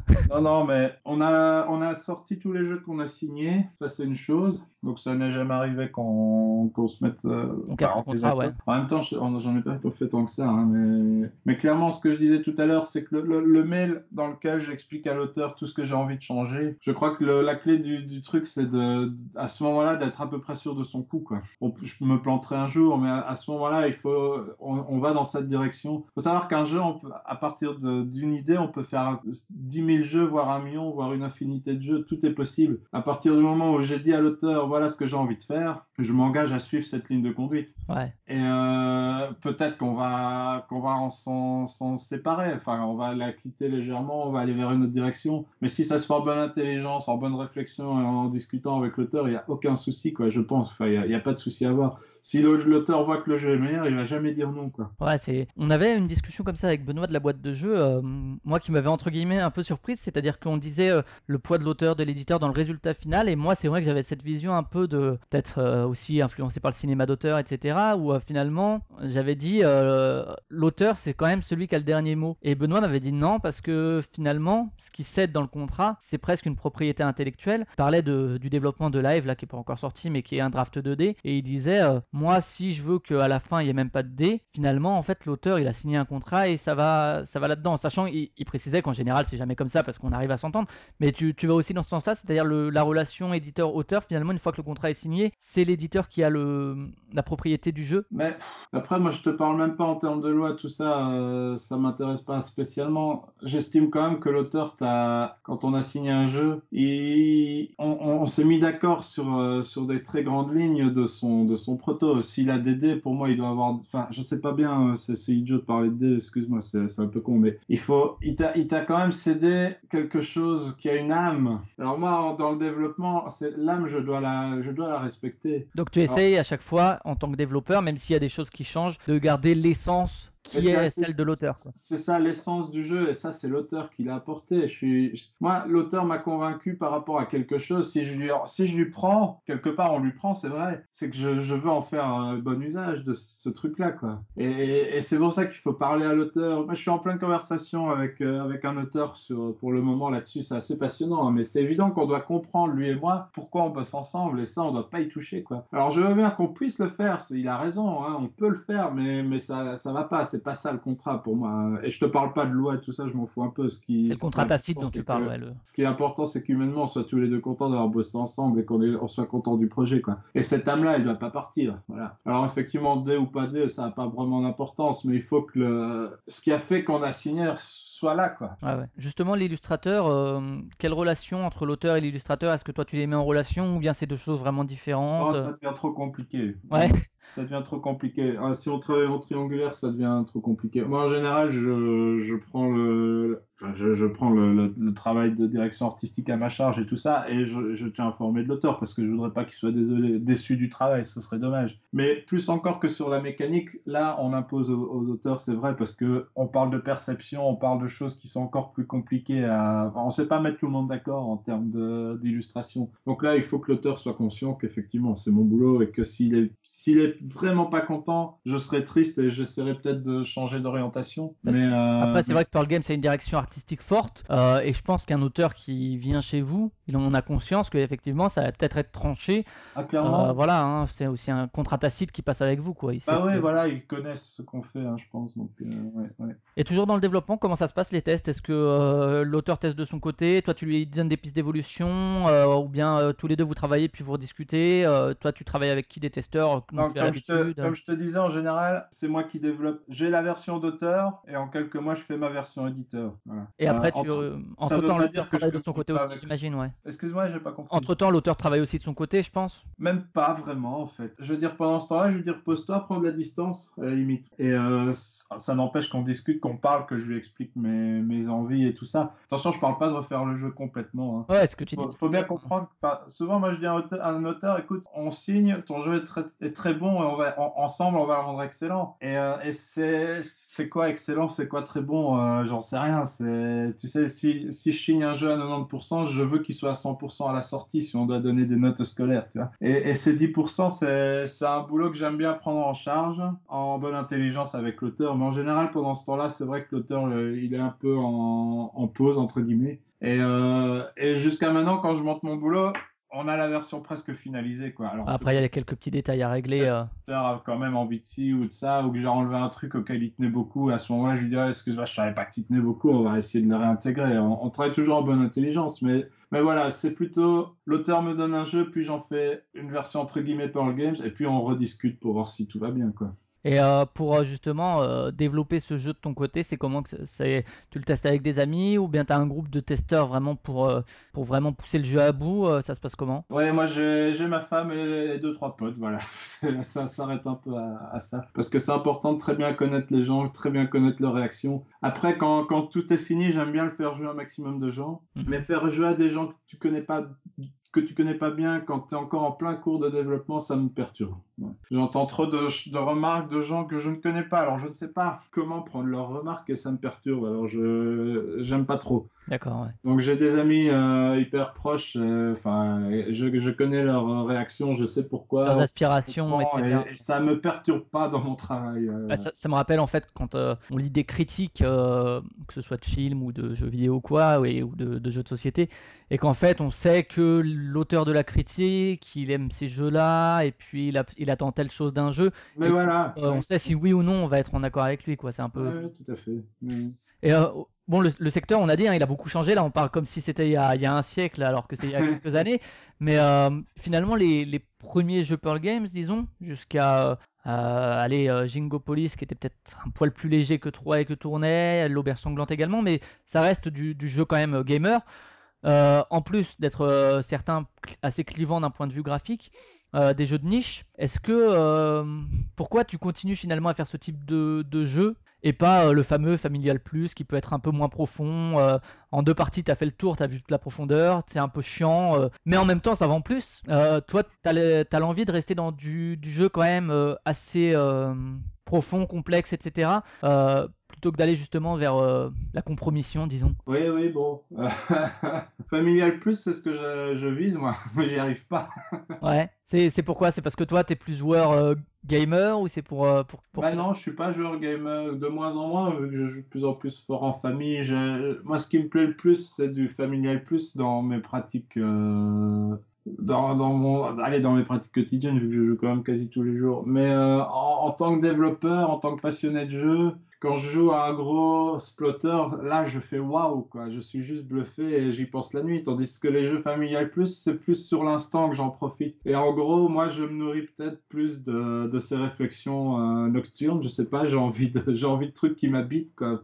J'ai envie de trucs qui me font réfléchir en permanence, je sais pas. Après, on parlait des, des jeux qui sont restés, hein, Tigre Euphrate, Puerto Rico, Keylus.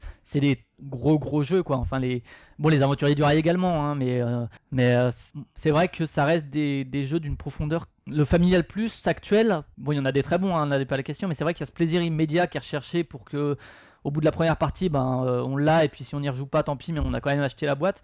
Ouais. Euh, c'est vrai que ça en plus, sauf il y a aussi le fait que tu sois salarié, peut-être que ça t'impose pas non plus d'aller vers euh, un public toujours plus large, quitte à faire des jeux moins bons. Oui, c'est bizarre, hein, ça. mais quelque part, je suis devenu indépendant. C'est c'est ce que tu es en train de dire. quelque Ouais, non, garder son indépendance justement, et enfin l'indépendance d'un point de vue de la création et de l'édition est permise par euh, justement la dépendance à Asmodée euh, financière. Oui, tout à fait, sachant que je suis pas dépendant, hein, je, je, je, je, leur fais gagner un peu de sous, il n'y a pas de souci. Parce que je crois qu'en allant au fond de, en allant au fond de ce que j'ai envie de faire, ça, ça, ça, ça a toujours fonctionné en fait. hein. Même, même avant, j'arrivais très bien à, à m'en sortir financièrement. Donc, je crois que c'est aussi ce qui m'en- m'encourage à continuer dans cette voie-là. Même si je dis toujours que j'adorerais sortir un, un jeu plus light à la Dominion, euh, si on considère que c'est light, je sais pas. Mais euh, Ouais. J'aime beaucoup Istanbul. J'aimerais bien aussi. Moi, je dis, c'est pas l'obsession, c'est pas le, le poids du jeu. D'ailleurs, je crois pas que l'auberge sanglante et Ouais, des jeux très complexes. hein. Euh, Moi, c'est pas mon obsession. Et, et- et c'est vrai que je vais peut-être décevoir les, les- les fans de 3 dans les années à, venir, dans la mesure où je cherche aussi quelque chose de plus, de plus immédiat, mais euh, tout en ayant une intelligence mécanique et une profondeur de jeu. Euh, C'est vrai que la ligne fait pas mal penser à celle d'Hystaric. Il y a aussi des jeux très variés pour le coup, euh, Witness, euh, série Ah, bien plus truc. hein, bien plus que moi. Euh, et qui, euh, mais il y a une marque un peu euh, Hystari, comme il y a un peu une marque Pearl Games, une marque euh, qui est presque des années 2000, hein, euh, si on veut, et qui, euh, il y a cette niche, mais en même temps c'est une niche fidélisée qui va suivre la production. alors ça va peut-être pas jamais vendre euh, 200, 300 000 exemplaires, mais en même temps ce petit, ce public-là de quelques milliers de personnes ou quelques dizaines de milliers, bah il est toujours là, quoi. Alors que si tu allais vers quelque chose de plus simpliste, euh, tu toucherais peut-être plus de monde, mais cette niche-là, c'est ce public fidèle, entre guillemets, ben, te lâcherait peut-être aussi. Ouais, mais honnêtement, je me pose pas toutes ces questions. Ouais, tu, tu fais les jeux que tu as envie de faire, et puis après, si Ouais, mais c'est un peu, c'est encore une fois un peu pour peut dire ça, mais voilà, c'est la vérité. Euh, Alors, il y a, y a beaucoup de jeux Pearl Games qui sont jouables en ligne. Il y a 3 et tourné sur Board Game Arena, il y a Deus et, euh, et Jingopolis sur boîte à jeux. Euh, Et ça- Bruxelles, et Bruxelles sur boîte à jeux, boîte ouais. à jeux également, ouais. Ouais. Et euh, alors, ça, comment ça se passe Euh, C'est eux qui viennent vers toi C'est toi qui vas vers eux Est-ce que c'est avant la Ah, sortie c'est jeu? c'est toujours eux qui viennent vers moi, d'ailleurs, ils sont pas encore venus pour l'auberge. Ouais. Donc voilà, le premier qui demande, je dis oui, et, j'ai aucun... et ça se passe très bien comme ça aussi. En, en bonne intelligence, une Tu, fois penses, tu penses pas que ça, que ça fait moins de ventes ou est-ce que ça fait plutôt de la promotion au jeu Euh, Bien sûr que ça fait de la promotion au jeu. euh, faire moins de ventes, j'y crois pas du tout. Pas, pas, pas un instant. Ouais, ça fait plus de parties possibles quoi. Il y a plusieurs sites, euh, enfin il y a, il y a justement Troyes est tourné euh, sur Board Game Arena, Bruxelles, Deus et Jingo sur, euh, sur boîte à jeux. Il n'y a jamais eu de. Il n'y a pas euh, par exemple le tourné sur boîte à jeux alors que je vois par exemple euh, Twintin Bots qui est sur les deux. C'est juste que les sites sont pas venus vers toi euh, pour cela. euh, c'est pas une Ouais, ouais. part de euh, segmenter les trucs. Je sais que Jinkopolis qui est sur euh, boîte à jeux devait être sur, euh, sur Board Game Arena. Il n'y a aucun cloisonnement. euh, D'accord. tant, tant que je vois que ça fout pas la merde. Si, si je vois, parce que je le vois très souvent, hein, ça est devenu des potes, on se voit dès qu'il y a un salon, autant les uns que les autres. euh, J'en discute. Là, la toute première fois qu'on avait évoqué de mettre un jeu sur les deux, je, je m'étais enfin, j'avais demandé tout si ça les embêtait. Et non, c'est pas, c'est pas un gros problème. Donc, euh, le, même jeu pourrait être sur les deux plateformes, je pense. euh, D'accord, ouais. Toi tu joues en ligne ou Pas du tout. non Très peu. Non. Je joue juste à mes jeux quand ils sont en cours de développement par les, les plateformes en ligne, mais non, non, non, non. Enfin, je dis pas du tout, je l'ai fait, mais encore une fois, ça, c'est un peu trop chronophage, et donc j'ai arrêté. C'est comme Pokémon Go, j'ai même pas commencé. C'est sûrement bien, mais Tu t'es déjà dit, euh, ça me prendra trop de temps. euh, je, Voilà. préfère, je préfère rouler mais sans le portable sur mon guidon. ouais. Et j'aime- euh, J'aime trop lire des bouquins de temps en temps. Si on reprend un peu le déroulé des sorties, alors on a déjà pas mal approfondi sur 3. Euh, 3, il y a une extension. C'est euh, des choses qui étaient dans le jeu de base et qui ont été permises du fait du succès du jeu de base? Pas du tout, non. Non, c'est vraiment une extension qui a été on développée s'est dit un jour, on fait une extension et on l'a développée entièrement. Et mine de rien, nous a pris beaucoup de temps. Donc les Dames de 3 euh, qui étaient sorties, euh, je sais plus, ça Ouais. doit être 2011 par là? Ah non, euh, deux ans après, donc Deux ans 2012. ouais. Avec Jinkopolis en 2012. ouais. Et euh, il y a une version de luxe qui est prévue, c'est ça pour 3 ou c'est toujours dans Non, les pas du tout, non. Non, non, finalement non. pas. On fait la boîte normale, mais je parle trop. C'est vrai qu'à un moment j'avais envisagé, puis euh, Mais du coup, mais, à, un- moment, il y avait même, bah, on fera pas un retirage pour 3 parce que euh, ce serait le tirage de trop.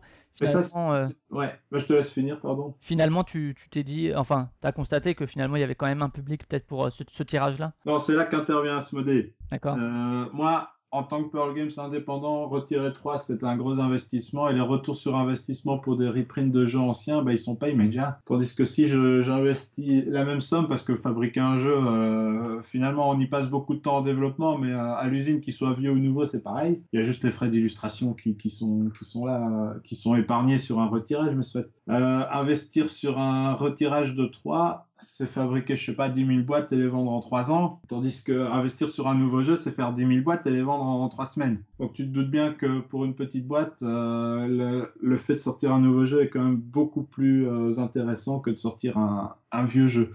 Et c'est vrai qu'à l'époque, j'avais dit, bah, 3 c'est fini. Voilà. À l'époque, le partenaire américain de 3 n'en voulait plus. Donc déjà ça, c'est presque fini parce que les boîtes anglaises, c'est quand même va- vachement important dans un tirage. Et donc à l'époque, c'était réellement fini. Entre-temps, ben voilà, Asmodée est passé par là. Et... C'était en quelle année que tu as rejoint Asmodée du coup? Ah, c'était euh, la sortie de Deus en 2014. D'accord, ouais. Et c'est vrai qu'à à, à partir de là, ben, avoir, euh, avoir les sommes pour faire un reprint, même si les boîtes seront vendues que, en- je dis trois ans, mais c'est pas tout à fait vrai, c'est plutôt un, un ou deux maximum, mais c'est quelque chose de beaucoup plus faisable, quoi. Donc euh, c'est pour ça qu'on l'a refait. Et c'est surtout parce que je reçois énormément de mails qui me demandent quand est-ce qu'arrive 3, et ça c'est une réalité que j'ai euh, dans ma boîte mail au quotidien. Je, je vois qu'il y a une vraie demande. Mais pourquoi priver les gens finalement de, de, de, de cette option-là, quoi? Et la ressortie là, ça va être. euh, L'extension sera incluse ou pas? Alors là, on est jeudi. euh, les dames de 3 sont en train d'être finalisées chez mon fabricant dans une Mhm. boîte à part. Et la semaine prochaine, il s'occupe de 3 de jeux de base. Mais donc il y aura toujours bien les- la boîte de base et l'extension, deux boîtes différentes. Quoi. Voilà, pas un pack. malheureusement, euh, pour ceux qui ont déjà les, les deux, il n'y aura rien de neuf euh, à se mettre sous la dent. Moi, je voulais faire plaisir à ceux qui ont la boîte de base et pas l'extension. Ils pourront l'acheter. Et je voulais faire plaisir à ceux qui n'ont rien du tout. Ils pourront acheter les deux ou l'un ou ils font ce qu'ils veulent. Donc voilà. Je n'ai pas fait une grosse boîte avec tout dedans. J'y ai pensé un moment, mais ceux qui avaient que le jeu de base se seraient sentis floués en étant obligés d'acheter euh, une boîte qui aurait été à 60-70 euros. J'avais pas envie de ça. Donc j'ai fait le plus classique possible. J'ai fait un reprint. J'ai quand même ajouté les, les cartes bonus dans 3. Donc on avait fait quatre cartes bonus à l'époque, elles seront d'office dedans. Et j'ai rajouté euh, la variante solo de Shady Torbay dans 3. D'accord, donc Shady Donc, Torbay, auteur d'Onirim, etc. De Voilà. jeux solo quand même assez. Voilà, assez- quand je te parlais des amis testeurs, il, il en fait partie vu qu'il est, il est sur Bruxelles. Et donc euh, voilà pour, euh, pour 3 et Dame de 3. Pas de grosse surprise, mais au moins le jeu sera à nouveau disponible. Et c'est vrai que l'extension, on en avait fait très peu à l'époque. Il y a beaucoup de gens qui me l'ont demandé aussi. Donc euh, je voulais pas faire une big box. Et c'est un, c'est un jeu qui est terminé là euh, au niveau du, du game design. Il n'y a pas une autre extension qui est en, en réflexion, etc. du fait de ce retirage? Non, non, non, non. Non, ça- c'est un jeu qui, dans, dans, sa, forme fi- est dans sa forme finale. Ouais. Euh, donc on a parlé de 3, arrive ensuite Tournai. Je sais plus si c'est euh, si c'est une interview que j'avais entendue ou quoi. Est-ce que je me trompe si je dis que Tournai reprenait des trucs que vous avez laissés de côté pour 3 ou bien je délire complètement? Non, pas totalement. Il faut savoir que 3, au tout début, c'était un jeu de cartes pur et dur. Il n'y avait pas de plateau. Au tout début, hein, c'est vraiment au tout, tout début. Et à l'époque, on avait les 9 pioches qu'on retrouve dans, dans Tournée. Mhm, D'accord. Donc c'est juste ça, en fait. Et Donc ça, c'est Tournai, tu, c'est en rentrant des que tu dis ah ben euh, ça marche bien, allez on va on va refaire un jeu, euh, Alexandre et puis euh, Alain. Euh, le, le développement en un an, c'est quand même euh, court mine de rien pour Ah, euh, le game design, le Il faut pas faire ça, hein. c'était une erreur de jeunesse. Ouais. Non, le résultat nous convient tout à fait, on est content de l'avoir fait, mais je savais le faire il y a six ans parce que je découvrais tout ça et j'avais une, une énergie que j'aurais sans doute plus de mal à faire maintenant. Faire un jeu en un an, c'est compliqué. Ouais, ouais. Ouais, parce qu'il y a le développement, il y a toute la partie visuelle, etc. Bon, même si vous avez repris un Bon, peu. après, voilà, c'est pour ça qu'on a su le faire, hein, faut être honnête aussi. Euh, c'est parce qu'on a repris un univers graphique existant. Moi, j'avais trois idées de base. C'était de refaire un, effectivement, un jeu de cartes avec ces pioches-là. C'était de faire un jeu de cartes où la chance est totalement lissée. C'est un peu ce qu'on a dans 3 avec les dés. J'avais dit, on fera la même chose avec un jeu de cartes. Et, puis, tourner, c'est ma ville, je l'adore. Et j'avais envie de, cette couve avec tous les bâtiments de, de tourner, qui, qui est très mal connu, même en Belgique. Ouais, donc Tournai, effectivement, euh, qui, qui fonctionne moins bien que 3 quand même, il me semble. euh, Ah, sur les ventes, on peut dire ça, oui. On, Ouais. on sait pourquoi avec le recul, hein, mais c'est vrai qu'on peut dire ça, même s'il a Tu eu un. changerais quoi dedans Euh, Moi, je sais que j'en ai fait plusieurs parties. J'ai fait une première partie à 4 qui était assez ardue parce que euh, même si on avait déjà joué à 3, toute la reprise de l'iconographie, etc. Et après, euh, il y a pas mal de gens qui disaient que c'était un jeu à 2. Enfin, que c'était un jeu à 2. Que C'était un jeu qui se jouait mieux à 2. Mais euh, qu'est-ce que tu changerais aujourd'hui finalement pour. Euh, la seule chose, je, je l'ai fait pour Deus et je regrette de ne pas l'avoir fait, c'est Icon plus texte, quoi. C'est la vie. ouais, c'est l'espèce Le, le gros problème du jeu pour moi, il est là. Tout le reste, c'est des goûts personnels, je respecte tout à fait, il n'y a pas de souci. Mais euh, le vrai problème de, de tourner, s'il y en a un, c'est la, la prise en main. Ouais. On, avait conscience, on a fait au plus simple possible pour l'iconographie. On a même fait une, une aide de jeu, enfin une aide de jeu, non. Une, il y a une espèce d'extension, on peut jouer avec plus de cartes et tout ça. On a vraiment essayé de faire au plus simple. Les, les ingénieurs euh, comme, comme nous trois, parce qu'on est tous les trois, ont tendance à vite rentrer dans l'iconographie, mais Mais il y a toujours cette question, l'iconographie est internationale, alors que le texte tout de suite, ben, ça nationalise le. Oui, mais texte plus icône, ça marche bien. Ouais, c'est chez les Space Cowboys aussi qu'il y avait des, des luttes Ouais, mais intestines ça, entre peux- Croc et Seb Pochon.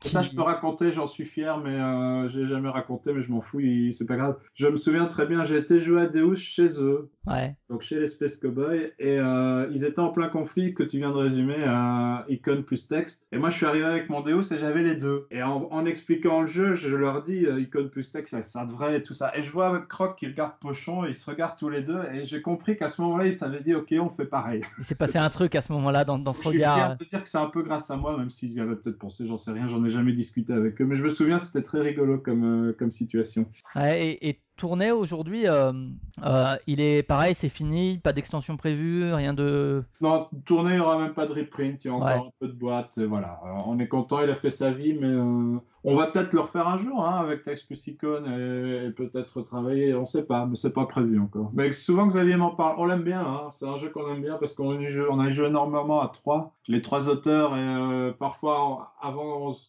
Enfin, quand on se revoyait après la sortie pour euh, faire d'autres jeux, on faisait un tournée en vitesse en 20 minutes. euh, c'était, on, on l'adore, donc peut-être qu'un jour, peut-être qu'un jour on le refera. ouais. Ouais, il y a un côté un peu Race Force the Galaxy où les premières parties sont pas forcément faciles avec la prise en main de l'iconographie et puis qu'après finalement ça s'enchaîne Ouais, ouais, assez vite. Donc tournait. Ensuite Jingopolis. Euh, Jingopolis qui est pour le coup moins marqué, euh, je trouve, c'est avec Deus, c'est un des les deux jeux qui sont les moins marqués euh, vi- visuellement quoi.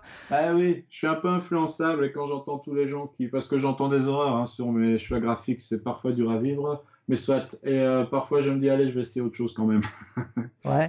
Donc Jingopolis, ça se passe comment? C'est encore une fois Xavier Georges. euh, comment se passe un peu le développement? Euh, C'est lui qui te le. Bon, vous êtes souvent en relation. Est-ce que c'est lui qui te présente le projet? Euh, Est-ce que tout de suite c'est ah ouais c'est cool euh? Ah, exactement, tout de suite. Ouais. C'est quoi qui t'a séduit dedans? Moi je sais que ce qui ce qui m'impressionne à chaque fois que j'y joue, c'est en fait le que dans les règles, enfin dans le déroulé du jeu, pendant pendant qu'on joue, on se dit mais euh, avec les histoires de tuiles à remplacer etc. Mais à un moment il va y avoir un bug, comment on va faire et tout. Et en fait le game design fait qu'en fait, on n'a jamais à se poser cette question et qu'en fait, c'est très très simple quoi. Ouais, ouais, il y a plein de trucs, on se dit, oh, c'est bizarre, ça va pas marcher. Puis Ouais, ouais, et finalement, on se dit, ah ben, mécaniquement, en fait, ça fait que ça marche quoi. Bah voilà, mais c'est ça, mais c'est ce que je disais. Pour moi, Jenko, c'est vraiment une vraie idée forte mécaniquement et très originale. Et en plus, le plaisir du jeu est derrière. Après, on peut lui reprocher euh, ses, ses caractéristiques qui sont que parfois on fait des gros coups euh, très violents.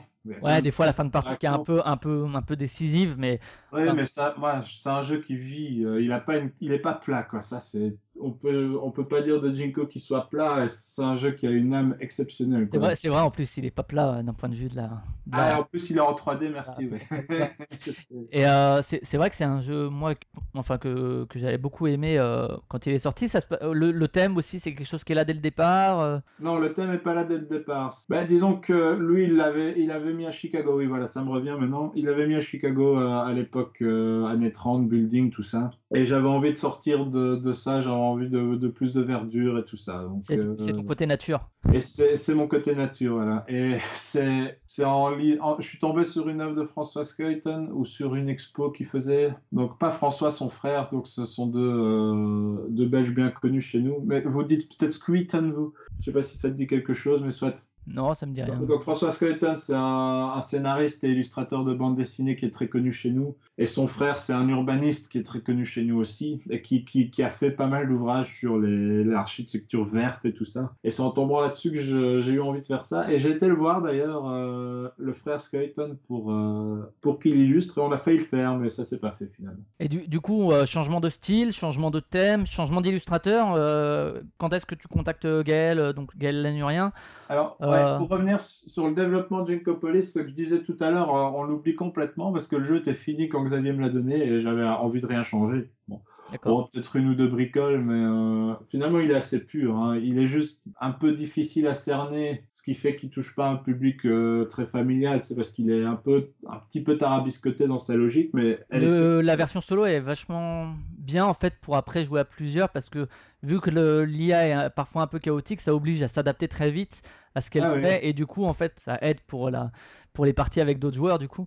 Mais euh, ouais donc le après le contact avec Gaël du coup ça se passe comment? Euh, me souviens plus, écoute, Gaël, euh, je suis tombé sur lui, je crois que c'est sur le forum en fait, Mhm. de Trick Track. Et du ouais parce que euh, Alexandre Roche tu l'as approché pour ça ou tu voyais que c'était pas tellement le la ligne Non, Alexandre, j'ai pas approché pour ça. J'avais envie d'une cassure à ce niveau-là aussi. Je voulais pas qu'on me dise, euh, voilà, enfin, il travaille qu'avec le même, c'est pas ma logique. J'aime bien, j'aime bien changer les plaisirs en fait. Et c'est vrai que dans ma gamme, on peut rapprocher certains jeux entre eux, mais il y a quand même à chaque fois des petites choses qui font que, voilà. Euh, Gaël, je, je sais plus bien en fait. Je crois qu'il avait encore rien sorti, mais il avait fini, euh, il avait fini Cardline Animal, Animal pour euh, Bombix. D'accord. Et je sais plus exactement. Je crois que je suis tombé sur son site et tout ça. Enfin voilà, ça m'a vite plu et je suis hyper content parce qu'il est, il est extrêmement doué. Il a fait de très belles choses depuis. Et mais du coup, c'est vrai que quand on change d'illustrateur, parfois les relations changent euh, d'un point de vue de, de relation. Là, c'est parce que tu avais travaillé deux fois avec Alexandre Roche. Est-ce que tu as dû remettre en place certaines routines ou bien euh, ça s'est bien passé tout de suite Bah, euh, complètement parce que Alexandre Roche, il est pas, il est pas illustrateur, il est graphiste avant toute chose. mhm. Et il fait de l'illustration aussi, mais son métier de base c'est Ça graphiste. veut dire qu'il prend tout de suite en place en.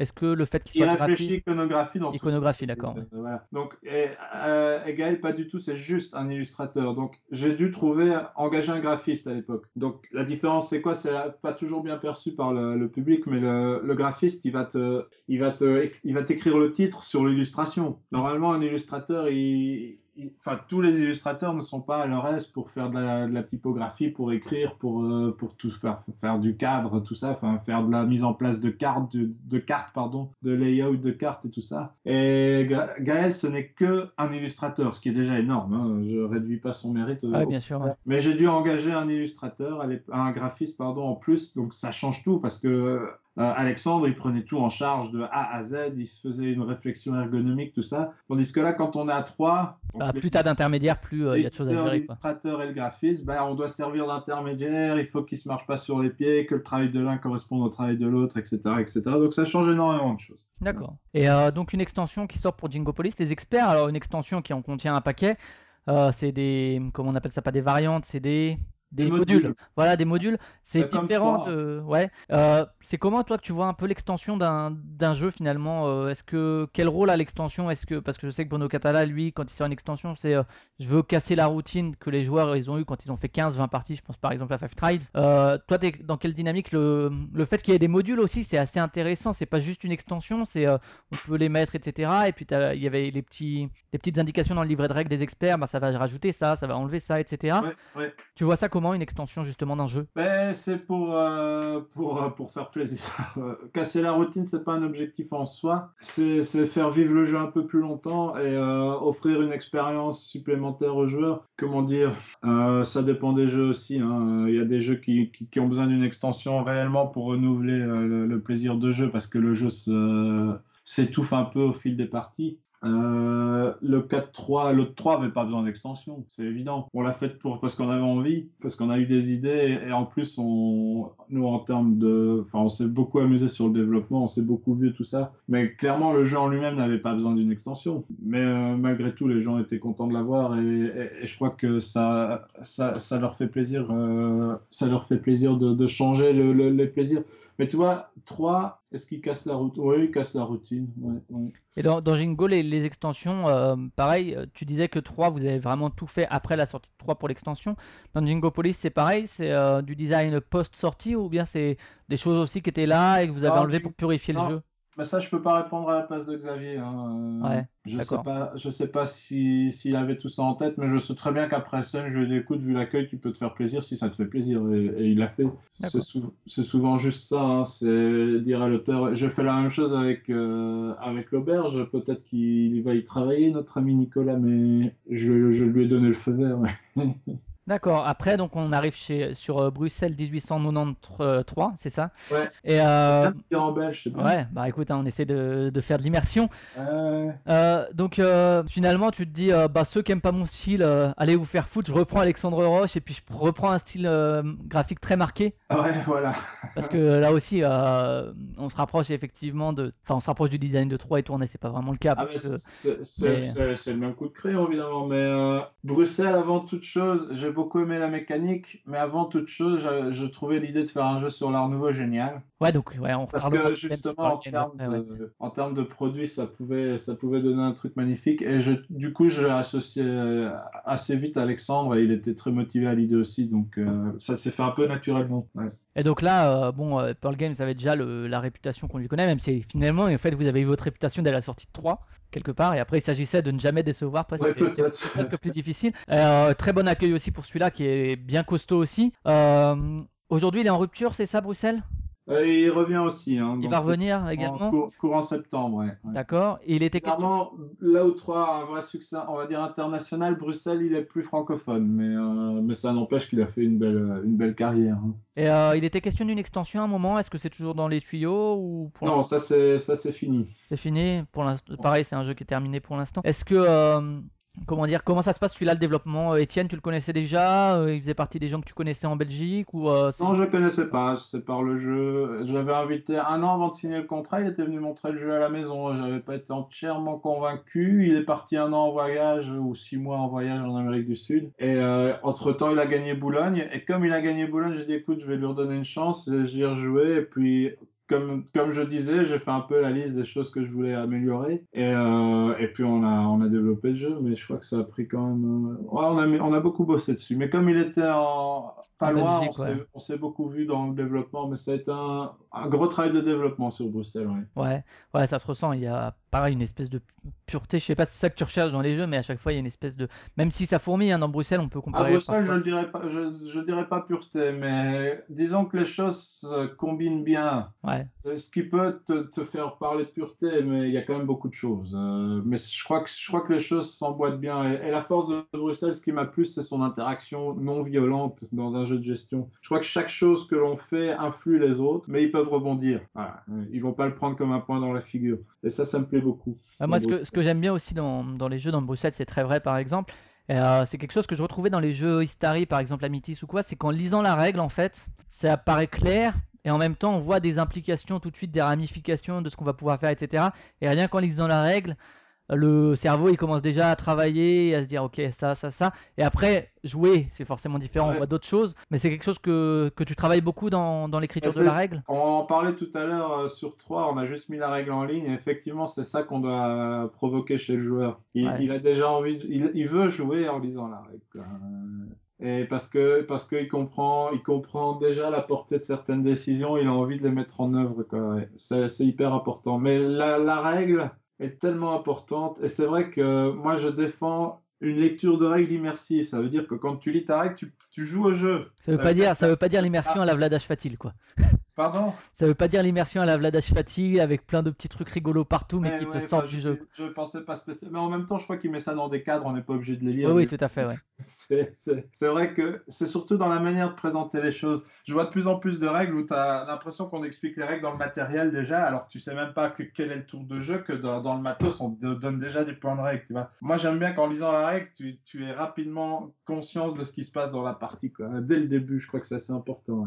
Et dans, Bru- dans Bruxelles, ce qu'il faut noter aussi, c'est le. Bon, on reparlera après du thème parce que c'est quelque chose qui, qui est intéressant chez vous parce qu'on pourrait se dire c'est des jeux abstraits, on pourrait remplacer, etc. Ah, mais on en reparlera après du thème. Donc, Bruxelles qui arrive, euh, là aussi succès euh, critique. euh, D'un point de vue des ventes, ça correspond plus ou moins à ce que faisait Troy et Jingopolis. On reste dans la même veine? Ben non, euh, 3 est au-dessus. Hein, il faut... 3 reste bien au-dessus. On est à combien pour l'époque- 3 aujourd'hui euh, Mais le problème, c'est que 3 est bloqué depuis 3 ans. Ouais, Donc on était à 21 000.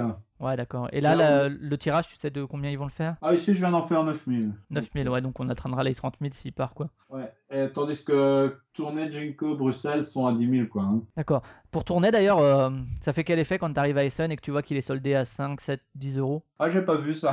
Non? Ouais, euh, on voyait des fois des. Ouais, c'est un, non, c'est mais un ça, peu, c'est un euh, peu dur pour les jeux, euh, on se dit. euh, Bon, c'est c'est la, la vie commerciale quoi après. Mais... Non, mais moi, je vois les choses de beaucoup plus loin que vous. Moi, je, je veux dire par là que je sais très bien que le, le jeu, en- enfin, comment ça fonctionne, pourquoi il a ces prix-là. Euh, vous, vous voyez juste les jeux à ces prix-là, euh, ça s'arrête là. Mais moi, je sais très bien pourquoi. euh, chez Heidelberger, ils aiment pas avoir des stocks pendant des années, tout ça, et finalement, ils en ont pas grand beaucoup. Tu sais, s'ils ont 200, jeux- 200 tournées alors qu'ils m'en ont commandé 3000 et qu'ils les bradent, ça me fait pas mal au cœur. Ouais. Tandis que s'ils m'en avaient commandé 3000 et qu'ils en avaient vendu 500 et qu'ils les bradaient, là, ça me faisait mal au cœur. Mais là, c'était vraiment euh, vider des palettes dans leur entrepôt. Euh, C'est un peu violent, mais voilà, on fait avec. Ce qui est amusant, je crois que c'est qu'à un moment, le- les prix ont réaugmenté euh, sur SN parce qu'ils voyaient que ça partait vite. Enfin, c'est- presque un jeu pour moi. Ouais, pas- c'est- Et c'est que pour l'Allemagne. Je sais qu'en Allemagne, ils avaient encore un petit stock. Voilà, c'est comme ça.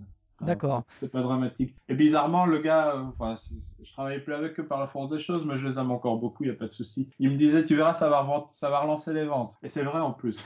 les gens en reparlent, les gens y jouent, et puis euh, ça relance un petit peu les ventes. Bah, ça reste de l'anecdotique. Hein. 3, c'est un jeu qui. Euh, tourner, c'est un jeu qui, qui a fait sa vie. D'accord. Et il a une jolie vie, faut pas s'inquiéter pour lui. ça va. Et donc après, donc arrive Deos, où là c'est toi qui es dans le game design à nouveau. Euh, et là, dans, si on va sur Trick Track, on voit illustré par Maëva da Silva, Paul Lafont, Yann Parovel, Christine Deschamps. C'est ce que tu disais. Là-dedans, il y a du graphisme, de l'illustration. euh, Euh, Il y a Yann qui a fait, mais c'est hyper compliqué. Deus, c'était une épreuve un peu pour le sortir, dans la mesure où, euh, où j'avais un illustrateur qui, qui n'a pas su assurer euh, le travail, et donc j'ai dû trouver des solutions alternatives, ce qui fait qu'il y a beaucoup de noms qui apparaissent. Et euh, ça a été un, un peu fait dans, dans l'urgence, mais j'avais pas le choix, je, devais le sortir. Et ce qui explique qu'on a refait le plateau. J'étais satisfait du boulot sauf le plateau, donc les, les 8000 premières boîtes ont un plateau différent des 22 000 d'après. Et toi, t'es plus fan des 22 000 d'après, c'est ça? Pardon? T'es plus fan des 22 000 Ah bah d'après. oui, bah, bah, voilà, c'est comme ça. Et alors Deos, c'est à nouveau un jeu de, de toi. Depuis quand est-ce qu'il traînait dans ta tête? Depuis quand tu le designais euh, d'un point de vue en tant qu'auteur? Est-ce que ça a été retardé parce qu'il fallait que tu assures le travail d'éditeur euh, pour d'autres jeux euh? Bah, Deus, je l'ai fait en un an aussi, en fait. Donc Un après la comme- sortie Un peu de... comme tourner, ouais. ouais. Et quand je disais que c'était une erreur de jeunesse, je l'ai fait deux fois, tu vois. Ouais, mais tu restes toujours jeune, c'est pour ça. Bah oui, c'est ça, bah voilà. Merci. Sport, Merci. Merci, c'est très bien. Et donc, j'ai fait en un peu moins d'un an aussi, ouais. ouais, ouais. Euh, bah oui, bon, c'est un jeu qui est apparu un peu comme une étincelle euh, en décembre, je pense. Et j'ai fait les protos, et puis dès janvier, je savais que ça allait être mon jeu pour le- les scènes qui arrivaient en octobre, euh, D'accord. Et t'as quelle envie en fait quand tu fais Deus C'est quoi que tu veux transmettre? Là pour le coup, là aussi le, le graphisme est moins marqué, moins clivant que euh, pour les jeux illustrés par Alexandre ou pour, euh, on en reparlera à l'auberge sanglante. Mais euh, mais du coup, euh, qu'est-ce que t'as comme envie euh, donc, quand tu crées ce jeu C'est quoi que t'as envie d'y mettre? Ah, Euh, moi, je suis fan de Dominion. J'avais envie de faire mon Dominion. D'accord. répondre simplement. Donc c'est ouais parce que c'est quand même assez différent dans le résultat de, de Dominion mine de Ouais, rien. oui, mais au début, je veux dire, à, à- à la base, faut savoir que j'avais plein de cartes, j'avais plein de decks, avait moyen de, de- de- j'avais même mon, un- une espèce de boîte de rangement à la Dominion et tout, et puis je me suis rendu compte que c'était beaucoup, beaucoup trop et que ça valait, que le, le gameplay suffisait à lui-même et qu'il fallait pas toute cette variété de cartes et tout ça. Là où Dominion est construit sur la variété des cartes, euh, Deus marchait pas comme ça. J'avais envie d'un jeu de, de civilisation, mais alors avec plein de guillemets, euh, plus dans la tactique et tout ça, très court, un truc hyper dynamique, incisif. Dans les faits, il y a des parties qui sont hyper dynamiques et, et incisives et d'autres qui sont beaucoup plus longues, ce qui est pas pour me déplaire, cette variété, en fait. Euh, Donc voilà, qu'est-ce que je voulais d'autre? Euh, De la combo, de... un jeu qui surprenne. Ouais, parce que quand tu dis jeu de civilisation, c'est vrai qu'il y a le thème civilisation. Euh, c'est vrai que quand on parle de jeu de civilisation, que ce soit Clash of Cultures, que ce soit civilisation, il y a une dynamique, euh, il y a une dynamique un peu de, de game fait design. Enfin, qui est euh, des montées en puissance, les chutes et les remontées des puissances, etc. Un peu, euh, un peu comme ça, qui est peut-être moins dans Deus, qui justement est plus axé mécanique. euh, Bah, t'as tout à fait raison, mais jeu de civilisation, moi je, je dis ça pour emmerder mon monde finalement, parce que finalement, le, le thème c'est ça, que, que, que les gens comprennent jeu de civilisation comme euh, juste des jeux de, comme tu les décris, pourquoi pas, mais c'est un peu comme s'il y avait des jeux de voiture et que, que, qu'on assimilait ça à Ouais, jeux on, on peut dire qu'un jeu de civilisation, c'est une, euh, un rythme de jeu, ou bien un jeu de civilisation, c'est le thème des civilisations. Voilà, moi je parle que du thème évidemment. hein, Ouais, ouais. Et donc Deus qui sort, euh, qui- lui au niveau des ventes, donc tu as ressorti 22 000, c'est que ça a quand même bien Ah bon, on a, on a 30 000, hein, c'est très bien. Ouais, donc c'est, tu réitères le su- succès de 3 qu'il n'y avait pas eu depuis 3, donc quand même quoi. Oui, mais avec une force, avec une force commerciale et de marketing qui est pas la même, hein, donc euh, Ouais, maintenant il y a Asmodée derrière, hein, donc Le voilà. fait qu'Asmodée arrive, avant tu avais un succès euh, de niche, etc., de fidélisation, Bah, je- et je- je- ça a changé à ce point-là quoi. Bah oui, je pense qu'avec l'organisation actuelle, je serais, j'aurais fait comme, comme mes autres jeux. Euh, tu sais, ici j'ai fait Deus en, je crois, en six langues. J'ai de la version ch- japonais, j'ai des choses que j'aurais jamais faites avant. Donc, euh, on peut pas réellement comparer des chiffres bruts comme ça, quoi. hein, mais... Ouais, ouais. mais en attendant, les boîtes se vendent quand même. Hein, c'est, Ouais, bien sûr. c'est très chouette. Il y a une extension qui est à venir, c'est ça? Elle est finie, oui. Elle est finie, elle, elle est pour Essen ou? Oui, oui, oui, elle est Ouais. Est-ce que tu as fait une extension en module encore une fois ou c'est une extension sous une autre forme cette fois? Alors non, ah oui, quelque part c'est des modules, euh, dans la mesure où on a, j'ai refait un deck complet de 96 cartes, tu vois, moi je parle même en français. Ouais. Donc il y a 96 cartes comme dans le jeu de base, et on peut remplacer 16 cartes de la couleur de son choix. Donc tu peux remplacer que les temples, tu peux remplacer que les bâtiments maritimes, tu fais un peu comme tu veux, ou tu peux remplacer les 6 et jouer avec un nouveau deck complet, quoi. Donc oui, quelque part c'est des modules, mais euh, et, chaque, chaque couleur apporte son lot de nouvelles règles, quoi. Et euh, alors il y, a des- y a des gens euh, dont je fais partie, je l'avoue, sans peine. Quand j'achète un nouveau jeu, même si c'est un jeu qui est sorti il y a un certain temps, si des extensions sont sorties, je les achète tout de suite, pas forcément pour jouer tout de suite avec. Mais du coup, est-ce que Deus, tu conseilles quand même l'extension à des gens qui ont déjà bien euh, rincé le jeu de base, ou bien euh, tu peux commencer avec l'extension ou après 2-3 parties? Ah bah ça dépend de, de- plus de la culture et de l'expérience de jeu. Hein. C'est des, des- des modules qui rapportent, qui de la complexité. Ouais, donc si on n'a pas peur de, des Donc jeux si t'es gros gamer et un joueur habitué, il n'y a aucun souci à déjà y jouer parce que ça rajoute de la règle. Mais si, si- moi je- la force de Deus c'est qu'il a su parler à des joueurs moins moins joueurs entre guillemets, même si c'est une expression un peu stupide. Moins gamer, ça c'est mieux. Ouais. Donc euh, à, à eux, je leur conseille de, de, de prendre le plaisir sur le jeu de base autant qu'ils peuvent. Et, et voilà, mais euh, les gamers peuvent, peuvent, peuvent attaquer les, les deux sans souci. Et là, comment, comment tu développes une extension? Est-ce que c'est des envies qui étaient pour celle-ci typiquement du, du jeu de base ou bien euh, c'est le jeu a fonctionné, bon bah je vais bosser dessus et puis tiens, je trouve des idées, etc. Ça se passe comment? Ouais, Deus, comme je t'ai dit au début, j'avais plein de cartes en tête parce que j'avais vraiment envie d'y mettre plein de cartes dès le début. Donc euh, là, c'était quelque part dans un coin de ma tête et j'ai attendu le succès commercial, entre guillemets, euh, pour pouvoir le lancer. Non, Mais, c'est comme ça, t'as as besoin de l'accord d'Asmodée pour le, pour le lancer? Pour- Puisque c'est eux qui. J'ai pas besoin de l'accord d'Asmodée, mais Asmodée, c'est un partenaire, on va dire, euh, qui, qui m'achète des boîtes. Ouais. Euh, comme je suis dans la maison, quand s'ils savent que j'ai développé un jeu pendant X mois, euh, ils vont, ils vont, ils vont me suivre. Mais la quantité de boîtes achetées variera de, en fonction de leurs, euh, de leurs affinités avec le projet, quoi. hein. Donc, euh, Ouais. je, ils me, me refuser un jeu, c'est, le, s'ils le font un jour, c'est vraiment que je me suis planté. Mais là, il faudra que je change de métier. C'est au niveau des illustrations, on continue sur la ligne du- de Deus, quoi. On reste toujours dans la même veine, quoi. Ah, bah, oui, oui, oui, oui. Sauf qu'il n'y a plus Paul Lafont, c'est euh, juste Maeva. En fait, pour être précis, à l'époque, euh, Maeva et Christine, qui travaillent toujours à, à deux paires de bras, Mhm. elles, euh, elles ont fait la couve D'accord, ouais. uniquement, uniquement de, de Deus, du jeu de base. Tandis que sur l'extension, elles ont fait toutes les cartes. Et la Ça couve, évidemment. D'accord, Et donc ça, Yann reste le directeur artistique et, et graphiste euh, sur, le, sur le projet. et donc ça, c'est pour Essen. Ce sera à quel prix C'est euh, Ce sera du 25 euros 25 prix euros.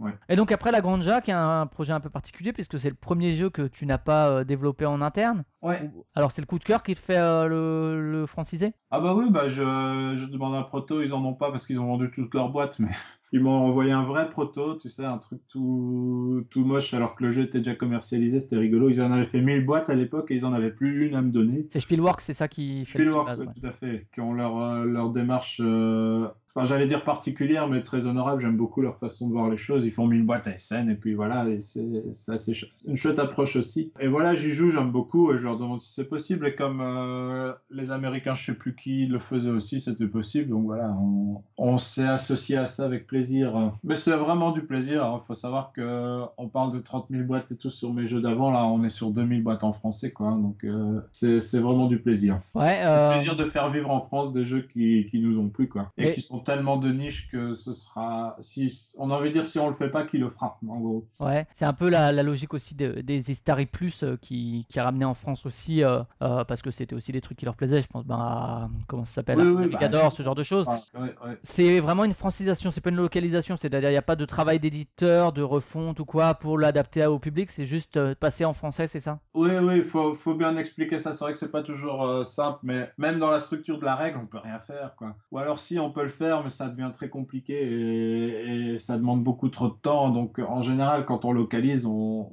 accepte le fait que l'éditeur a produit ce jeu-là et pas un autre. Je donne souvent l'exemple pour expliquer la différence. Il n'y a pas de history, par exemple, chez Yellow, ils ont modifié la couverture parce que ça parlait plus à un public français que euh, la couverture originale, etc. Alors que vraiment, la francisation, c'est vraiment juste on garde tout et puis on le met en français, quoi. Oui, voilà, si tu veux. Enfin, on dit localisation, hein, mais francisation, ça marche Ouais. aussi. Ouais, ouais. Francophonisation. Et euh, Finisons les choses, t'as raison. c'est- le premier projet comme ça que tu approchais pour le, pour le passer en France ou bien tu avais déjà des jeux qui t'ont tapé dans l'œil et que tu as essayé avant mais que tu pas eu les droits euh? Ouais, ça arrive souvent, enfin souvent, ça arrive quelques fois que j'envoie un petit mail pour me renseigner sur des jeux. Je crois qu'il y en avait eu avant sans que ça aboutisse vraiment. Euh, après, le, le problème, entre guillemets, c'est que de- la plupart des éditeurs ont des espèces de partenariats historiques ensemble. Ouais, par exemple, ces jeux Yellow. euh, Oui, voilà, et c'est très bien comme ça, mais du coup, ça devient, c'est parfois dur de trouver des, des partenaires, mais voilà. D'accord. Et là, dans, dans les cartons, pour l'instant, il n'y a, il y a pas justement de, de trucs euh, que tu vas euh, localiser euh, avec certitude. Non, c'est pas prévu, non, non, non. Ce genre de projet, c'est à la fois plus simple parce qu'il n'y a pas tout le travail de développement. En même temps, il y a un côté un peu, un peu chiant, j'imagine. C'est ce que quand des gens voulaient de la grande Jack, il n'y en avait plus. t'es- Tu étais souvent à dire, bah moi j'aimerais bien, mais on est obligé d'attendre que tout le monde le reproduise, etc. C'est ça? Bah, on n'a pas eu ce problème, je pense. Non, il n'y a pas eu un côté euh, justement, Il faut attendre que les en- partenaires soient prêts. euh. Mais il a été en rupture euh, assez rapidement, mais il est assez vite arrivé, donc Ouais. euh, il n'y a pas trop eu d'attente. Non, après, quand tu dis c'est plus simple, c'est pas que c'est plus simple, c'est archi simple, faut être honnête. Euh, c'est on ne peut plus simple. Entre développer un jeu et franciser un jeu, c'est même pas comparable, quoi. Ouais, d'accord. ouais. Là où tu passes une semaine sur une, euh, une, France, enfin, une localisation, tu peux passer un an sur un développement. Donc, c'est des choses pas comparables. Quoi. Il faut, faut être clair là-dessus. quoi. Il n'y a aucun mérite pour Pearl Games d'avoir sorti la Granja, si ce n'est d'avoir pris plaisir à y jouer, mais euh, c'est tout. quoi. Et donc le petit dernier, l'auberge sanglante, euh, là aussi euh, très très fort graphiquement, donc par l'auteur de Coup en brésilien, c'est ça entre autres. Et donc le- le- ça, comment tu, tu trouves le projet Je crois qu'il traînait aussi sur la protozone de Trick Track. c'est comment que, que ça se passe un peu cette rencontre? Bah non, c'est vrai qu'il était sur la protozone, mais c'était quand j'étais jury chez Ne tirez pas sur le messager là, que j'avais. T'avais repéré le truc et euh, tout de suite tu 3-4 contactes ans, je l'auteur pense. C'est vieux. Il m'a envoyé un proto et voilà, ça ça m'a plu. Je- J'ai j'ai traîné un peu, hein, donc il a fallu 2-3 ans pour qu'il sorte. Mais euh, non pas 2-3 ans de développement, mais voilà, j'avais d'autres jeux, j'avais des housses entre temps. Voilà. il était assez, assez, assez avancé quand, quand Nicolas Robert me l'a envoyé. Et euh, bon, on a quand même fait deux, trois modifs ensemble. Pour le coup, on s'est extrêmement bien entendu avec Nicolas. Je veux dire que c'était assez, assez exceptionnel de bosser avec lui. Dans la mesure où il était très réceptif, très à l'écoute et hyper rapide dans ses réponses, assez... alors qu'il était à l'autre bout du monde. Donc c'était, je tiens à, à le signaler, c'était un vrai plaisir. C'est un- était au Vietnam, lui. Ouais, c'est un jeu plus léger quelque part, enfin moins, moins gamer euh, si on veut, même si les gamers peuvent euh, toujours y jouer, c'est pas excluant pour eux, mais c'est quand même euh, quelque chose de plus simple que la Granja ou que Bruxelles ou que 3. Euh, c'était une volonté ou bien c'est le jeu qui s'est développé comme ça et puis Encore euh, une fois, j'y ai joué, j'ai aimé, j'ai eu envie de le faire. Je, je n'ai pas une, une réflexion de, de, de- en termes de, allez, en termes de sortie. Il faut en 2018 sortir un, un jeu de ce type et puis un jeu de ce type-là et tout. On prend les choses comme elles viennent, quoi. Et je crois que c'est ce qui fait aussi que les, les gens aiment, aiment nous suivre parce que ils ils aiment bien être surpris aussi. Et moi, j'aime bien être surpris. Et voilà, c'est vrai que c'est un jeu plus light. J'ai peut-être eu un peu plus de mal à le signer à cause de ça, mais pas tant que ça finalement. et donc euh, ça pour, euh, pour le futur, euh, éventuellement une extension si, si, si l'auteur a envie de le faire, quoi, c'est ça? Oui, mais il a envie, et je crois que ça se fera, il a pas de souci. Ouais, d'accord. Et le futur donc, tu... Oui, non, d'abord extension Deus, puis après je peux pas répondre dans la chronologie. J'ai trois, quatre projets qui, qui vont se faire avec à peu près certain, à, peu- à peu près certitude, pardon. J'ai un jeu qui sort en 2017 avec Libellude D'accord, ouais, en coédition, ouais, t'en avais parlé à Paris Ludique, exact. il s'appelle Autisme, c'est encore un, nom de travail. Euh, C'est la donc première ça, fois ça que tu fais ça en partenariat euh, comme ça, ça Ouais, tout à fait. ouais. Et Asmodée qui vous a réuni ou bien c'est juste Pas euh, du tout, pas du tout. Enfin, c'est Asmodée qui vous a réuni, je veux dire, c'est parce que vous êtes tous les deux chez Asmodée que vous avez vous êtes à- vous avez été amenés à vous rencontrer ou? Euh, même, enfin, je non même pas, ouais. Même pas, non. Bah après, euh, le fait qu'on soit Asmo, euh, c'est évidemment plus simple pour tout le monde parce qu'on doit pas, on doit pas entamer des, des discussions entre distributeurs pour savoir qui fait quoi et tout ça. Donc c'est Ouais. évidemment plus simple. Mais l'histoire de ce jeu-là, c'est qu'il était chez Libellude, Mhm. qu'ils l'ont tous aimé, surtout les, les, les chefs projets de, de Libellude, et que Régis a trouvé que c'était pas leur gamme, trop complexe. C'est comme ça qu'il est venu vers moi, mais c'est aussi parce qu'on s'entend très bien et qu'on s'apprécie bien, beaucoup. Donc euh, c'est plutôt comme ça que ça s'est fait. Et puis j'y ai joué, j'ai beaucoup aimé, donc voilà, on le fait ensemble. Donc ça courant de 2017, l'auteur, euh, tu as déjà le nom ou pas? Oui, tout à encore fait, j'ai son nom. Après, Mais c'est voilà, Claude Lucchini, c'est revenu. Claude Duccini, d'accord, Mm. ok. Donc ça euh, avec les Belludes, euh, C'est le problème quand on n'a pas encore rencontré les gens. Claude, je le connais que par email. D'accord. Et hum, d'autres d'autres choses plus légères, plus dans le l'optique la grande, euh, plus dans l'optique auberge sanglante, ou tu as aussi des projets type euh, Bruxelles bien costaud? Alors autisme, moi je le mets en- un peu entre les deux. C'est quand même, euh, c'est quand même du costaud avec de la règle limpide, mais du costaud en termes de, de profondeur et tout ça. Euh, après ça, pour te citer en vitesse les projets, j'ai un projet avec Alain et Xavier qui se base sur la mécanique de 3 au tout départ. Enfin, le, le cœur du jeu sera emprunté de- du système de dés de 3. D'accord, ouais. Donc encore on en- trio, euh, vous continuez à travailler tous les Voilà, bah, c'est parce qu'on aime bien se voir et euh, on a eu cette envie-là. Mais il y a encore beaucoup de boulot. c'est- J'en parle depuis longtemps, mais là, je me concentre dessus absolument. Maintenant que j'ai fini Deus, je, je me concentre là-dessus à 100%, ou euh, en tout cas un maximum de pourcents. Qu'est-ce qu'il y a d'autre? Il y a un jeu pro- de projet solo, il y a, il y a- il y a pas mal de choses. Il y a pas mal de choses. D'accord, ça marche.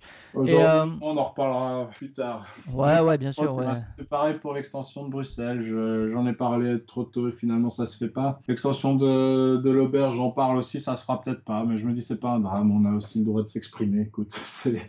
Faut pas trop prendre les choses euh, au sérieux non plus. Et du, du coup, toi, tu es auteur, donc tu as dit euh, tu retravailles avec euh, Alain et, et Xavier. Est-ce qu'il y a, il y a des jeux solo? Est-ce que tu pourrais aujourd'hui faire un jeu solo que tu penses qui n'aurait pas sa place chez Pearl Games et le proposer ailleurs, comme, euh, comme tu avais fait pour la Venise du Nord, même si Pearl Games n'existait pas encore, donc la situation était différente, mais Oui, non, ça, ça se fera pas parce Non, hein. que ça serait bizarre. euh, je sais plus qui nous avait dit ça, mais que de proposer un jeu à un autre éditeur que toi tu fais pas, euh, c'est un peu, un peu étonnant. bah si, moi ça pourrait dans la mesure où si je fais un truc hyper familial, euh, ça pourrait me venir. Bah voilà, tu pourrais envoyer un jeu à Mathieu Despnous. À Mathieu Depnou, mais ce serait le premier à le recevoir, évidemment. S'il a 52 cartes, je sais plus combien. euh, Non, mais euh, si ça peut se faire. Écoute, je vais pas dire non, ça peut se faire. Mais D'accord. ce serait évidemment pas un jeu par game chinois. Enfin, tu vois ce que je veux dire. Ce serait Ah un jeu qui aurait rien à faire chez moi. Euh, Tu vas pas faire un jeu que tu sortiras chez Starry, quoi. Ça serait un peu absurde. Oui, ce serait. Oh, j'aimerais beaucoup, pourquoi pas. Ouais. Mais non, c'est bizarre. Mais tu sais, comme Cyril a fait son timeline euh, avec, euh, avec Fred, là, euh, pourquoi pas, ça peut se faire.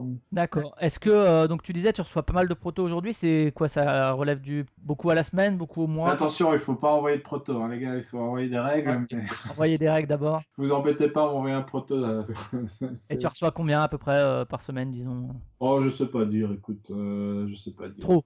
Parfois, j'ai l'impression d'en recevoir un tous les jours, mais euh, c'est sans doute pas vrai.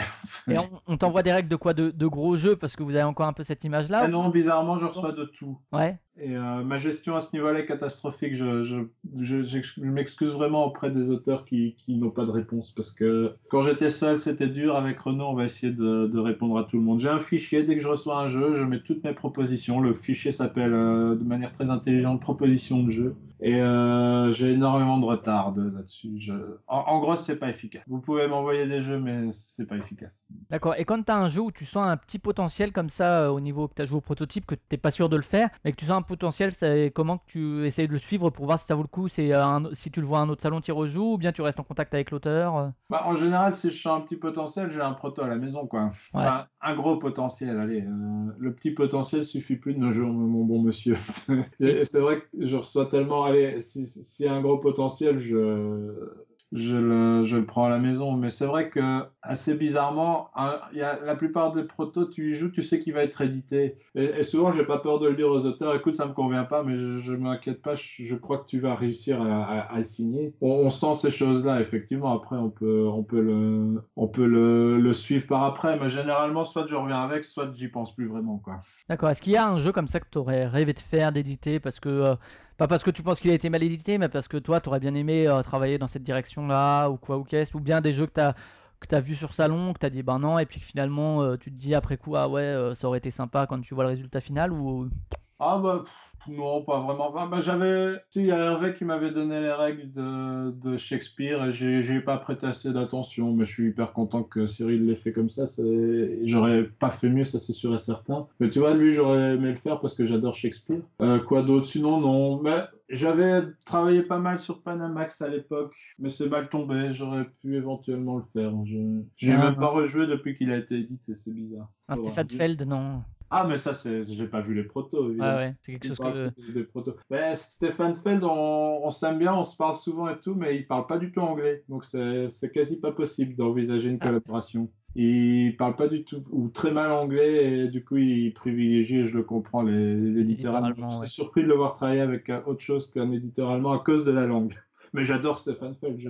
Très bon souvenir avec lui quand il était venu jouer à Deus euh, à Essen, c'était très chouette. ouais. Il avait été assez emballé par le jeu, c'était chouette. Et euh, tu parlais de tournée, de s'il fallait changer quelque chose aujourd'hui, ce serait l'iconographie texte. Il y a, y a d'autres choses dans les jeux que tu as édités que tu aimerais changer, que tu te dis, ah ça je le ferais autrement complètement, ou que tu regrettes? Non, il y a vraiment que ça.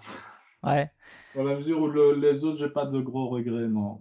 Mais c'est vrai que tourner, j'ai ce regret-là, mais je m'en suis rendu compte après coup que les gens accrochaient pas à ces systèmes même si on a fait un- une meilleure aide de jeu sur le deuxième, la deuxième édition, mais voilà. Après, tout le reste, non, non, non, j'ai pas.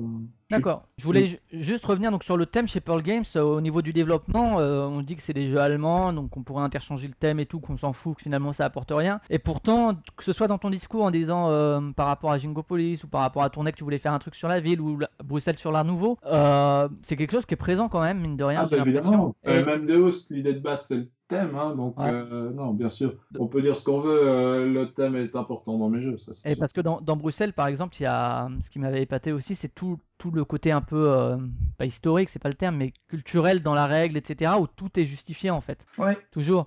Et euh, quel travail est-ce que Ça, ça vient de l'auteur, hein. il, a cette volonté forte hein, euh, sur Bruxelles.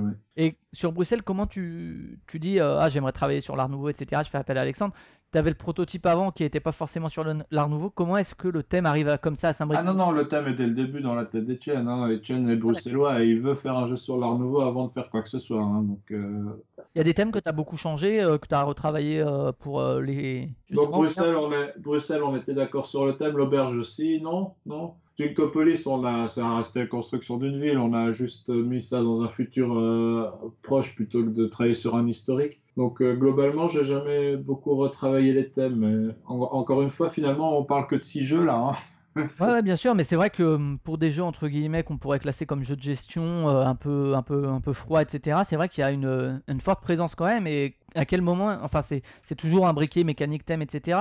Mais euh, c'est quelle importance toi tu, tu y prêtes au thème en fait? Qu'est-ce que, pour, en quoi est-ce que c'est important pour toi que ce soit dans ce thème-là plutôt que dans un autre? Bah, c'est un peu compliqué. Moi, je suis obsédé, j'ai déjà dit plusieurs fois par la mécanique et je ferai pas de concession. Je vais pas ajouter du thème pour euh, desservir une mécanique. Ça, c'est impossible. Euh, je, je veux. La mécanique, pour moi, est le cœur du, du- truc, mais le thème n'est pas pour. reste hyper important. Je ferai aucune concession pour apporter du thème en, en- en enlevant un peu de, de- de- d'efficacité mécanique, quoi. Ça, c'est une certitude. En attendant, le thème, il doit être là et il est important, c'est clair. On peut pas sortir le thème au dernier moment, quoi. Donc, idéalement, il faut que les deux soient, soient là dès le début, euh, dans, dans le développement. Même si on fait des jeux qui restent des jeux européens à tendance mécanique, le thème doit être là. Et il est hyper important. C'est pas parce que, parce qu'on on privilégie la mécanique qu'on multi- qu'on qu'on pense pas au thème, quoi. Il faut, il faut quand même euh, avoir conscience de ça, quoi. Mais c'est clair que parfois, on enlève des trucs qui rajoutent du thème. Bêtement, il n'y a pas longtemps, je jouais à un jeu où en été, si on cultive, on gagne un blé de plus. Enfin, si on gagne du blé, on en gagne un de plus parce qu'on est en été. Ça, c'est purement pour ramener du thème. Ouais. Mais euh, je trouve que mécaniquement, ça desservait le jeu. Ça marchait pas. Pourquoi ça marchait pas voilà. et, je, et je trouvais ça rigolo qu'on ait envie de ramener du thème alors que mécaniquement, ça marchait pas. Quoi. Enfin, voilà. Et moi, je fais pas ce genre de concession pour amener du thème. Ce qui fait parfois dire aux gens que le thème nous intéresse pas, mais c'est archi faux. C'est archi faux. D'accord, je voulais parler de la relation Asmodée, mais on a fait euh, en gros le tour, hein, le fait que ce soit plus qu'un distributeur, ce que ça impliquait, etc. Que il y avait une certaine in- indépendance euh, d'un point de vue de la création, même si ça facilitait certaines choses, donc on va pas forcément revenir dessus. D'un point de vue de la direction artistique, justement, tu restes, euh, tu restes euh, indépendant là-dessus, c'est toi qui as tous les choix, ou bien euh, c'est eux qui aussi ont un petit truc à dire ou qui te conseillent euh, là-dessus? Non, non, je je n'ai pas je n'ai pas ce type de relation. Moi, je présente plus mes projets finis à Asmo et puis euh, et puis voilà. Et à partir de là, ils me disent combien combien on en prend. La réalité, c'est ça. Et donc ils te disent on en prend tant et c'est toi qui t'occupes de la production ou c'est eux qui c'est toi quand même qui toi t'es l'intermédiaire entre producteur et Asmodée qui sait combien tu vas en prendre Après, ou- je travaille avec leur fab à eux, mais euh, ils connaissent mes habitudes. On est resté chez Ludofac, tout ça. Mais euh, je, je travaille en- encore une fois en bonne intelligence. S'ils me, s'ils me, ils m'orientent vers un autre fabricant, il n'y a aucune raison si c'est pas mieux que j'y aille pas. Enfin, si c'est mieux, il n'y a pas de raison que j'y aille pas. Donc, euh, ils connaissent mes habitudes parce que j'adore la qualité de, de Ludofac, mais on, on, on travaille. Ça, ça, ça fait qu'un an et demi. Hein, on travaille, euh, on travaille ensemble et on va, on va, on va progresser, j'imagine. Là où moi je demandais des prix que chez un fabricant, on, on élargit le spectre et tout ça. Donc, euh, il m'apporte beaucoup de choses, mais c'est vrai que je, garde mon autonomie vis-à-vis de la direction artistique et tout ça. Mais si, si j'ai un jour une question, moi j'ai des contacts chez Asmo et je leur pose. Et si, je sais pas quoi décider entre deux options, bah, pourquoi pas leur demander conseil. Mais ils n'ont pas que ça à faire que de gérer ma, ma, ma direction artistique. Non, ça, ça, ça reste mon job. Et du, du coup, si un jour, admettons, dans un futur apocalyptique, Asmodée disait Ah bah non, tu fais pas ça, tu fais pas ça, etc., toi tu reprendrais ton indépendance, du coup, malgré les facilités que ça apporte d'être un studio, euh, le côté salarié, etc., est-ce que tu retournerais là-dedans si vraiment il y avait trop de compromis à faire et que ça devenait une compromission? Mais euh, évidemment, mais ils le savent, si du coup, ils vont pas le faire. Ouais. C'est- c'est- Ils sont pas cons, hein. Ils sont pas cons. Et euh, Ils savent très bien que les gens comme moi, que, comme d'autres, euh, on, on aime ce qu'on fait et qu'on le fait en, en, en- en intelligence. On sait que le but, c'est quand même d'essayer de- d'être rentable, tout ça. Et, et ils savent que nous, on vit de ça et qu'on vit de, de pouvoir prendre nos décisions et tout ça. Donc, ils vont pas commencer à dire non, tu fais pas ça. Sinon, ils seraient pas venus me chercher. hein. Ils sont, Ouais. ils sont pas bêtes. Hein. Faut pas, ouais, faut bien pas sûr. croire. Et comme j'ai dit tout à l'heure, le jour où ils disent on prend pas un jeu, c'est vraiment que j'aurais fait une grosse connerie. Et, et là, je devrais me poser des questions. Et euh, donc on a dit que ça facilitait quand même pas mal euh, ta position, etc., que ce soit d'un point de vue du salarié, de, du nombre de boîtes, ça permet notamment de refaire 3. Est-ce que, euh, bon, Asmodée c'est un gros distributeur, même si le- toi tu es dans un rôle de studio, donc qui est un peu différent, est-ce qu'il n'y a pas la peur, justement, chez Asmodée, malgré toutes ces facilités, d'être un peu perdu dans la masse, au niveau de la communication, etc. Non, Non. non, parce que j'ai jamais vraiment communiqué, donc tout ce qu'on fait maintenant c'est mieux qu'avant. Je veux dire par là qu'avant, moi j'avais aucun moyen en communication. Ouais, c'est ce que tu disais sur euh, Deus, c'est ça qui a permis d'en faire 30 000 et pas euh, 10 000. Euh, oui, ça c'est un peu différent parce que eux, ils ont un réseau de, de partenaires mondiaux euh, qui, qui permet ça. Et moi, je les rencontre très souvent dans l'année. Ça, c'est assez génial. Je, je vois les Chinois, les Japonais, les Polonais, les Turcs, tout ça en même temps. euh, ça, c'est un- une force qui est assez phénoménale et c'est assez, assez plaisant. Moi, je parle de communication vers le public plutôt. Ouais. Euh, Pearl Games, c'est une maison qui marche bouche à oreille depuis le début. Et c'est vrai que je vais pas demander à Asmodée de me faire de la com comme ils le font pour le nouveau Libellude ou le nouveau euh, lui-même, qui font des, jeux beaucoup plus grand public et tout ça. Donc, j'attendais pas ça de leur part. Et ça tombe bien parce qu'ils m'offrent pas, euh, ils me l'offrent pas spécialement. Il faut que je continue à communiquer moi-même de mon côté, euh, comme je le faisais avant, quoi.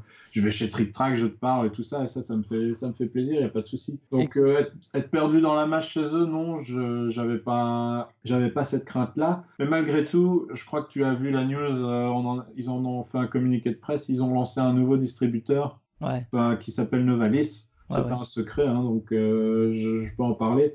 Et, et- et moi, j'en ferai partie. d'accord. Ce qui me fera, ce qui me permettra de sortir encore mieux du lot dans la mesure où effectivement chez Asmo je pouvais être derrière les grosses nouveautés qui, qui touchent un public beaucoup plus large tandis que chez Novalis je serais euh, la nouveauté attendue on va dire peut-être euh, sans prétention aucune mais je me base juste sur l'historique de Pearl Games pour, pour dire ça quoi donc voilà Ah ouais. Et euh, est-ce que euh, le fait d'être un studio, par exemple dans les salons, je sais que bon, euh, voilà, quand t'es indépendant, ça coûte de l'argent, etc. D'aller à Cannes, d'aller à Essen, d'aller à truc, etc.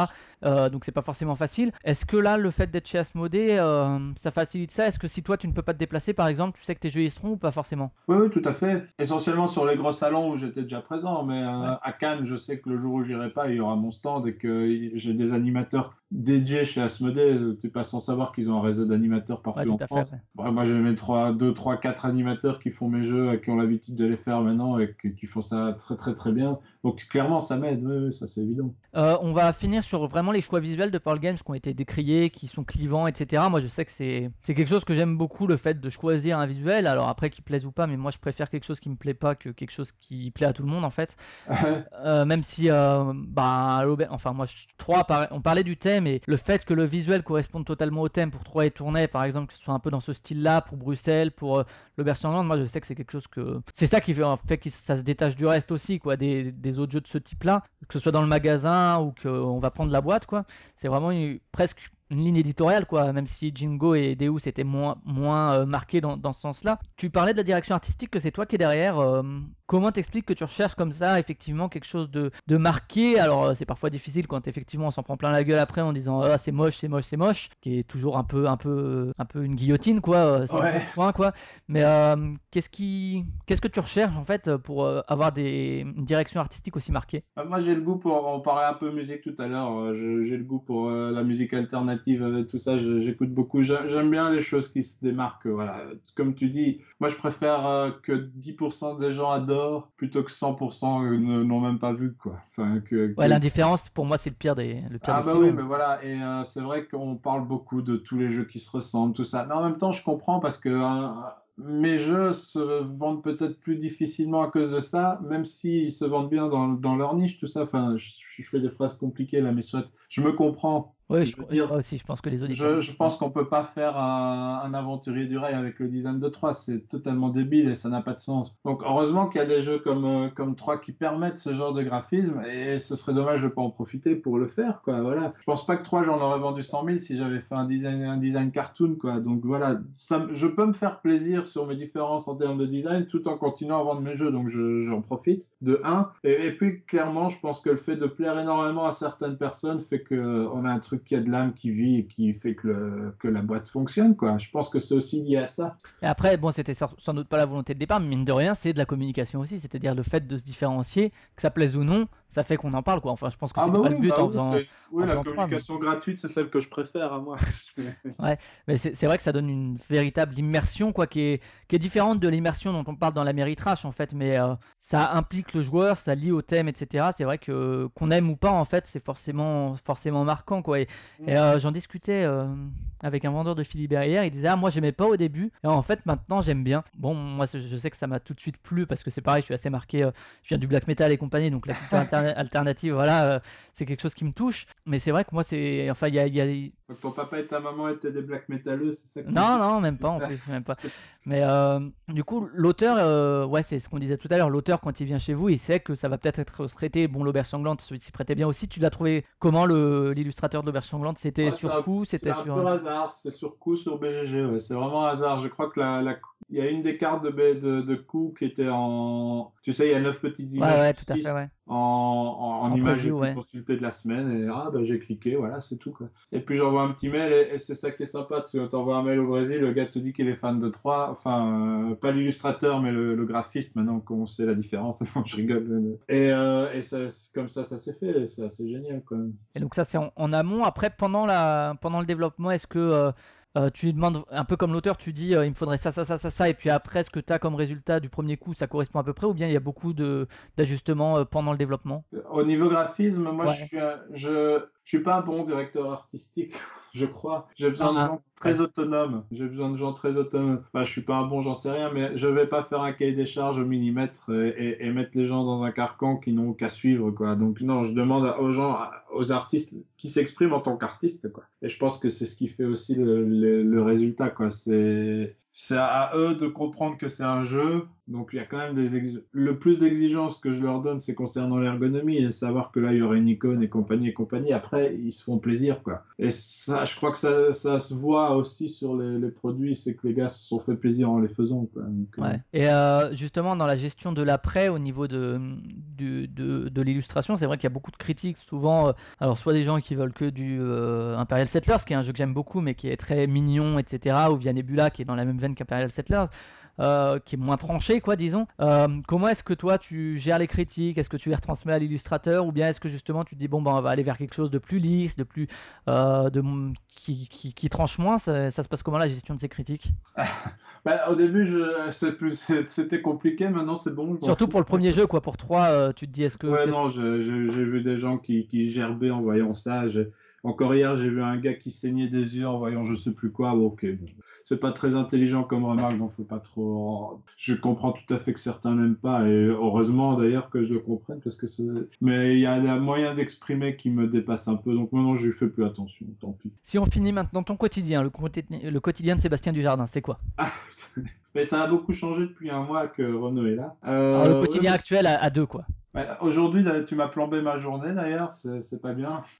je je, je- je- je t'ai parlé. Ouais. Euh, Aujourd'hui, non, c'est beaucoup de choses, c'est ça qui est gay en fait. Ouais, beaucoup de polyvalence. euh. Bah, c'est beaucoup de gestion d'email, mais qui concerne un peu tout. Ça dépend des périodes. Parfois, on est en un mois durant sur un rush euh, où il faut créer des, des fichiers pour l'imprimeur et ça prend énormément de temps. Ici, pour te dire, j'ai six commandes en cours chez mon imprimeur.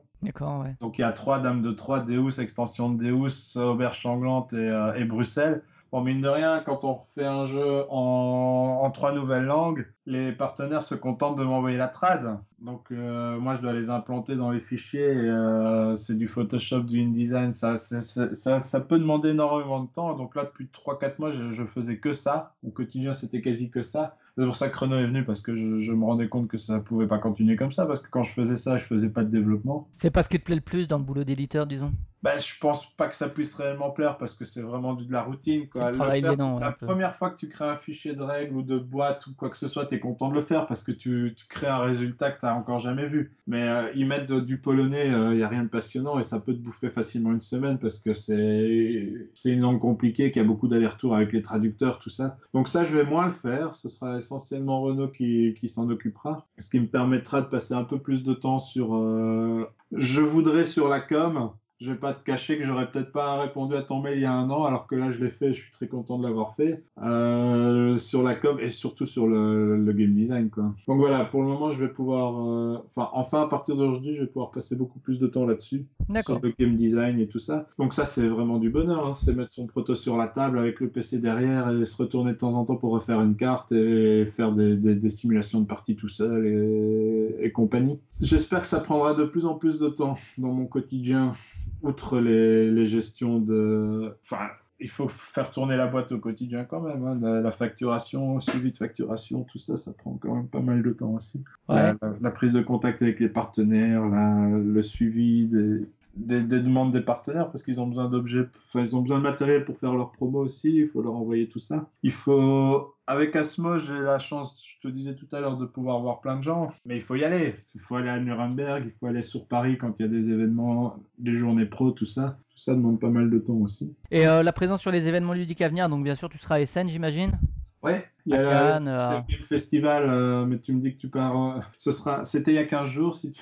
Enfin, c'est fin août. Ouais, le Bru- Bruxelles Game, Festi- Bruxelles Game Festival est passé du coup quand, quand les auditeurs Voilà, c'est ce que ça. je voulais dire. Donc euh, sinon Essen, euh, Cannes, euh, Oui, les, les- public. les gros comme ça, j'essaie toujours d'être présent, même si Toulouse, par exemple, c'est 10 heures de route de chez moi, et là, j'ai pas encore été, mais j'essaierai. Tu vois, le fait d'avoir Renault et d'être chez me laissera peut-être l'opportunité d'enfin y aller l'année prochaine. La Gen Con, je vais y aller depuis 5 ans, j'y suis toujours pas allé. Tout ça demande beaucoup de temps, je peux pas tout faire. hein. D'accord, bon, je pense qu'on a fait un peu le tour de, de Pearl Games, à moins que tu vois quelque chose à rajouter. Ah ben non, c'est toi qui vois. Non? Bon bah écoute, on va passer aux questions culturelles. Oufti.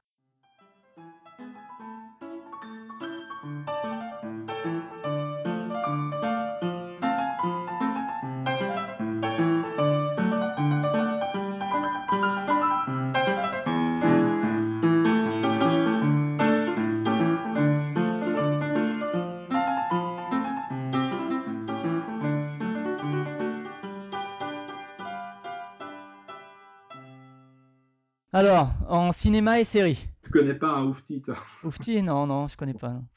C'est liégeois, c'est pas grave. Ouais, en cinéma, série, euh, t'as des séries que tu suis, des films que tu adores, euh, récents, vieux. euh.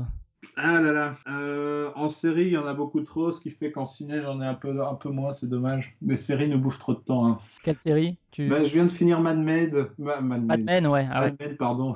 J'ai j'ai- j'ai adoré. Ouais, très bien, ouais, avec... Surtout le dernier épisode, il faut que... Enfin, je vais pas le dévoiler aux gens, mais euh, Il est zen, quoi, on va dire. le message est- me plaît énormément. C'est un, un dernier En gros, casse-toi. zen, ouais. Casse-toi 15 jours, euh, ou un mois, ou deux mois, t'auras une bonne idée à la fin, je trouve ça génial. Ouais. Profite de la vie de moi et puis t'auras une bonne idée à la fin.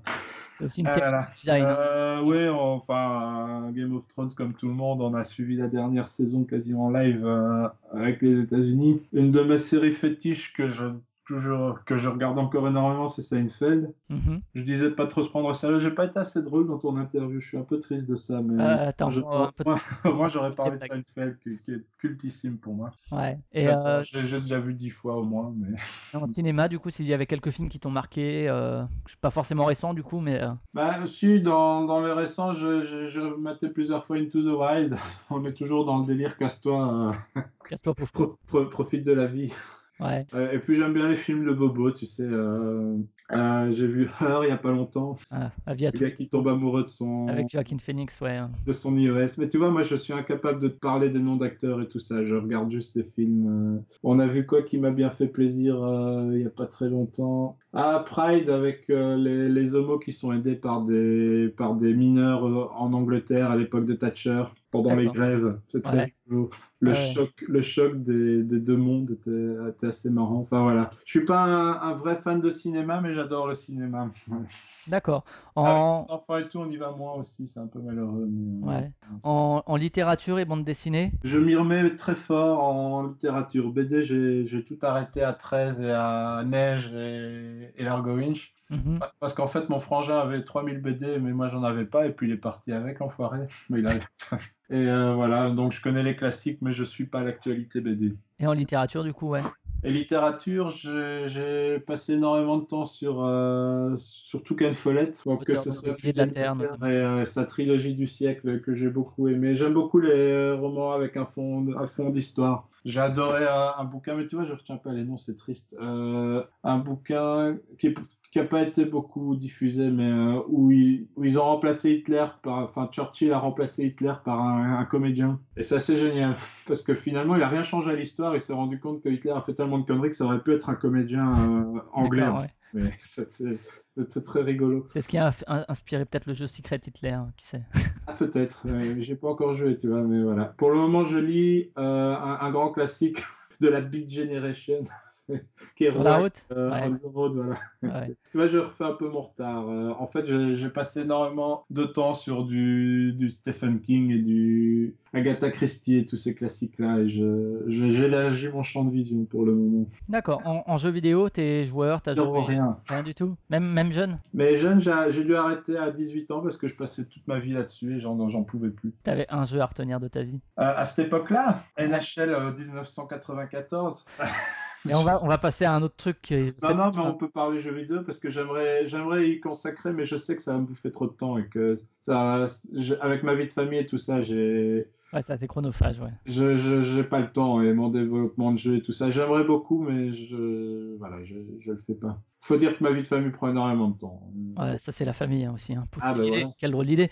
Et euh, un autre truc qui tient à cœur, euh, la musique, on a, on a vu sur Facebook que tu Ah, la avais, musique, par contre, c'est toujours, oui. que t'avais découvert les Swans il y a pas longtemps. T'as Ah, voilà, leur ouais. dernier album ou... Ah, c'est toi qui as aimé ce poste-là. Ouais, ouais, ben, leur, leur dernier, la Glowing Man, tu l'as écouté? Ouais, tout à fait. ouais, ouais, Je connaissais rien, ils sont complètement barrés, j'adore. D'ailleurs, j'ai pris une place pour aller les voir en octobre. Ah, ils parlent très bien en live, hein, je les ai jamais vus. mais- Ah, ils ont un peu le défaut d'un de mes autres groupes préférés qui est Godspeed You Back Emperor, c'est il y a beaucoup de déchets. Il faut être honnête. Quand tu as un morceau de 30 minutes des Swans, tu peux en enlever 10 minutes. C'est un peu mieux que, que Godspeed où parfois tu as un morceau entier de 20 minutes qui est, qui est un déchet. À, à mon goût, écoute, euh, quand ils font dans le 3 atmosphérique, tout ça, ça c'est too much. Ouais. Euh, Bon, donc c'est voilà. post-rock après, hein, c'est. c'est Mais non, justement, le post-rock, c'est pas que ça. Ouais, ouais. Enfin, je, je commence à beaucoup m'intéresser. Je- Enfin, je dis toujours que c'est les Annie Cordy du post-rock ou non, c'est pas ça que je dis. C'est les euh, Céline Dion du post-rock. Enfin, les groupes qui, qui font moins de déchets justement. Ouais. Ah, Il y en a deux qui me viennent, c'est Explosion in the Sky ou D'accord, ouais. God is- God astro-.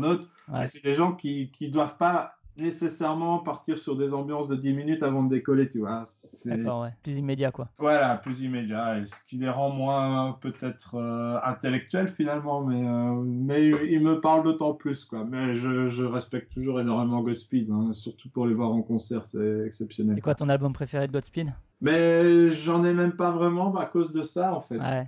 Moi, je ferais bien ma compile de Godspeed pour enlever tout ce qui dépasse un peu, quoi. Et dans chaque album, ça dépasse un peu, et je, je suis toujours un peu, un peu fâché sur eux pour ça, mais c'est pas très grave, parce qu'ils font des trucs tellement d'anthologiques. euh, Ah, moi, je sais que j'aime beaucoup leur EP euh, New Zero Canada là, de 99. Oui, oui, celui avec de deux- oui, c'est vrai que c'est- celui-là, il n'y a peut-être pas du tout de déchets finalement. Bon, c'est deux morceaux de moins de 20 minutes. non, non, mais- celui-là, il n'y a pas du tout de déchets. Oui, voilà, t'as raison, c'est celui-là mon préféré. Ouais. Comment il s'appelle Fuck. euh, Euh, non, non, c'est euh, New Zero Canada là. Slow, Slow Riot, c'est ça. Slow Ri- Riot. Ah ouais, non, c'est pas lui que je pensais, moi. Ouais, non, celui-là c'est juste un EP avec deux titres. Et le premier, la Moya, qui est une montée en puissance de Ah malade. c'est à ça que je pense. Bah écoute, sur le titre, on n'est pas, on n'est pas raccord, mais c'est pas grave. Ouais. Les Swans, t'as écouté leur tout début de carrière aussi? Ah, j'en suis pas là, je, je redescends, je fais Ah, leur... tu fais dans l'autre sens, ouais. je Parce fais que leur leur début de quatre dernières carrière est, est assez. Avec Spotify, on descend. Hein. Ah c'est vrai que c'est assez différent. Leur début de carrière, beaucoup moins dans l'atmosphérique, beaucoup plus dans l'indus presque. Oui, j'ai écouté leur tout, leur tout premier quand même, hein, mais sans y prêter suffisamment d'attention pour euh, pouvoir en parler. Et du coup, tu parlais des... de Pearl Jam. Si tu devais citer comme ça, euh, bon, c'est toujours difficile, mais 5-6 groupes, 5-6 artistes qui t'ont marqué au fer rouge. Bah, moi, historiquement, c'est euh, Nirvana, ça peut tout part de là quelque part. Le grunge. euh, Donc, euh, à partir de Nirvana, tu, tu, tu vas vite vers Sonic Youth et les Pixies. Et donc, ça, c'est mes, mes trois groupes euh, phares de ma jeunesse et encore maintenant. Comment tu expliques qu'à chaque fois que je fais des interviews comme ça, en fait, euh, quand j'arrive sur le sujet de la musique, c'est oh, j'écoute de tout. euh, Il y a peu de. C'est quelque chose que j'ai remarqué, et c'est am- enfin amusant, je sais pas si c'est le terme, mais que les joueurs, et c'est vrai aussi quand dans des week-end jeux, je l'ai déjà dit, mais moi je mets de la musique tout le temps presque en jouant, et Ouais. euh, ça fait chier les autres joueurs. Et euh, comment t'expliques comme ça que, euh, je sais pas si tu peux l'expliquer d'ailleurs, mais qu'il y a pas mal de gens du monde du jeu de société pour qui ils parlent ciné, ils parlent jeux vidéo parce que c'est assez lié, mais la musique c'est assez peu. c'est ah, j'écoute la radio, etc. Ah, je sais pas, écoute, je Et, euh, pas, j'ai jamais, Ouais, j'ai jamais la question. Au contraire, je, je fais pas mal. Après, on parle de musique quand même très, enfin, très alternative.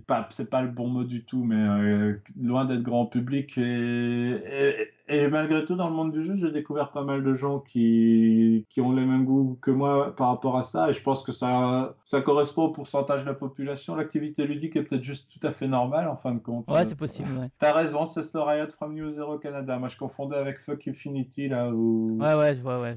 Voilà, soit. Euh, J'aime bien les deux en fait, mais voilà. Euh, on parlait de Godspeed You Black encore. Ouais, ouais, tout à fait, ouais, Godspeed. Godspeed. Qui est très Bon, bien en concert aussi. Hein. En concert, c'est une sacrée expérience, Godspeed. Je sais pas si tu les as déjà vus. Ben, moi, je les vus enfin, dans des conditions tout à fait hallucinantes. C'est dans une salle à Dixmude. Il devait, il devait, on devait être 250. Ouais, moi pareil, à peu près quand. Et on était contre les murs. En fait, c'était hallucinant. Et depuis, je les ai revus que dans des grandes salles et j'étais à chaque fois un petit peu déçu. Quand Ouais, je dis grande, c'est plus grande salle. Quoi. Donc voilà. Et euh, Silver Mount Zion, du coup, tu aimes aussi ou pas? Ah, plus que Godspeed en fait. Plus que Godspeed? Ouais. Quel, euh, plutôt, leur, euh, plutôt leurs derniers albums ou les premiers? Euh, plutôt leurs derniers albums, même si derniers. Les tout premiers qui sont plus instrumentaux et violons et tout ça, mais j'adore la voix du mec, euh, ouais, j'adore les presque un peu ouais. punky euh, Ouais, bah, tre- 13, mais tu vois, les titres, c'est jamais mon truc. Euh, 13 Song, là, je sais plus le titre exactement, mais un, un album qui a beaucoup déçu les fans parce qu'il était justement trop chanté et compagnie, pour moi, c'est un des meilleurs, quoi. Ouais, il y avait Collapse Traditional qui avait pas mal. euh, La Collapse aussi a fort déçu, mais je l'aime beaucoup. ouais. Ouais, ouais. D'accord. Et tu parlais du post-rock. Est-ce que tu aimes Tok Tok qui est un peu les papas du post-rock ou? Euh, pas encore vu, désolé. Non, d'accord.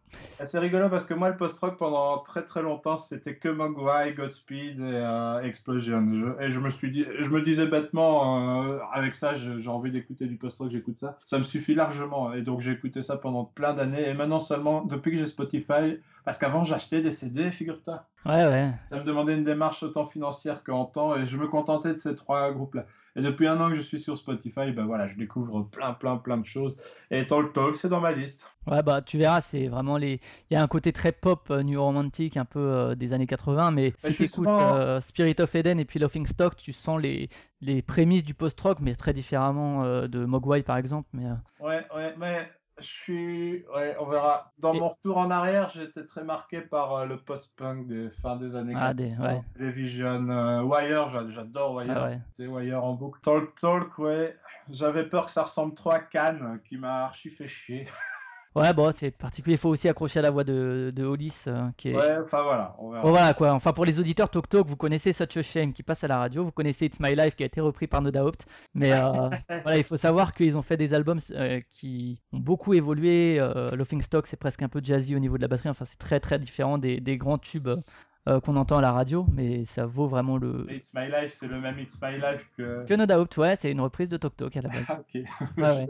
Et euh, autre chose, le sport, euh, Ah, VTT, j'adore ça. VTT, d'accord. Euh, J'aime suivre le sport aussi. hein. Ce soir, il y a du, du hockey, mais Tu regardes les JO actuellement alors. Ouais, ouais, ouais. Tu te lèves la nuit ou Comment? Tu te relèves la nuit ou? Ah, pas Non. du tout, non, Non, non, quand même quand même pas. Non, non, non. Non, mais après le JO, tout ça, il y a beaucoup de trucs euh, qui nuisent au sport, malheureusement, mais soit. euh, je, je sais plus regarder de l'athlétisme, par exemple. Ça, ça ne m'intéresse plus à cause du dopage. Je sais plus regarder de la natation. Je m'intéresse essentiellement au sport d'équipe qui, a- qui apporte euh, une touche de, de technique en plus. Là, on peut pas tricher, mais euh, voilà. Bon allez, on va, Euh, ouais, je fais beaucoup de VTT dans la région, c'est chouette. on va, on va finir avec les questions à la con. Alors ça, c'est très tordu, mais bougrement intelligent. Ah merde, t'as ça aussi. C'est le, mo- c'est le moment pour être rigolo. Huître ou moule? J'ai vitre ou moule? Non, huître, huître ou moule? Non, les deux, chef. Les deux, Je suis perle. obligé de choisir. Ah, si, si, si vraiment t'y arrives pas, c'est pas grave. Non, mais si je dois choisir, je, je dois choisir huile ou euh, huître ou bien euh, moule avec de la mayonnaise. D'accord. Perle ou diamant? Euh, rien à foutre, chef. Euh, La démocratie représentative offre-t-elle une réelle légitimité aux actes politiques? Non, Bre- Brel ou Brassens? Je m'en fous. Bruges ou Bruxelles? Euh, les deux, chef. Around the Fur ou White Pony? Non, Run the Fur. White Pony, j'ai toujours été un peu déçu en fait. J'ai jamais ré- réellement rentré dedans. Par contre, les derniers Deftones, parce qu'on parle de Deftones, sont vraiment bons. Les deux derniers sont excellents. D'accord. Oh le con Oh le con Il est con, hein.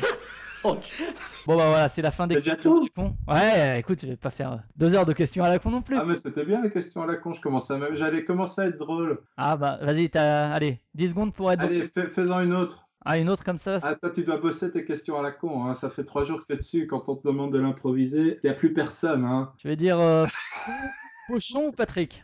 Comment? Pochon ou Patrick? Mais pourquoi? Que Patrick Sébastien ou Sébastien Pochon Alors, Ah oui, oui, il était très bien. Oui, ben, on doit arrêter là. On peut pas, Ouais, on peut pas faire que- mieux, je pense. je pense qu'on va, on va clore là-dessus. Ah, on peut pas faire mieux. Si tu veux, t'as 15 secondes pour être drôle. Une blague en 15 secondes? Ouais, drôle. Ouais. Moi, j'y arrive pas, je peux pas. C'est la- pas bien, ça fait deux ans que j'essaie et je, je m'en sors pas, quoi.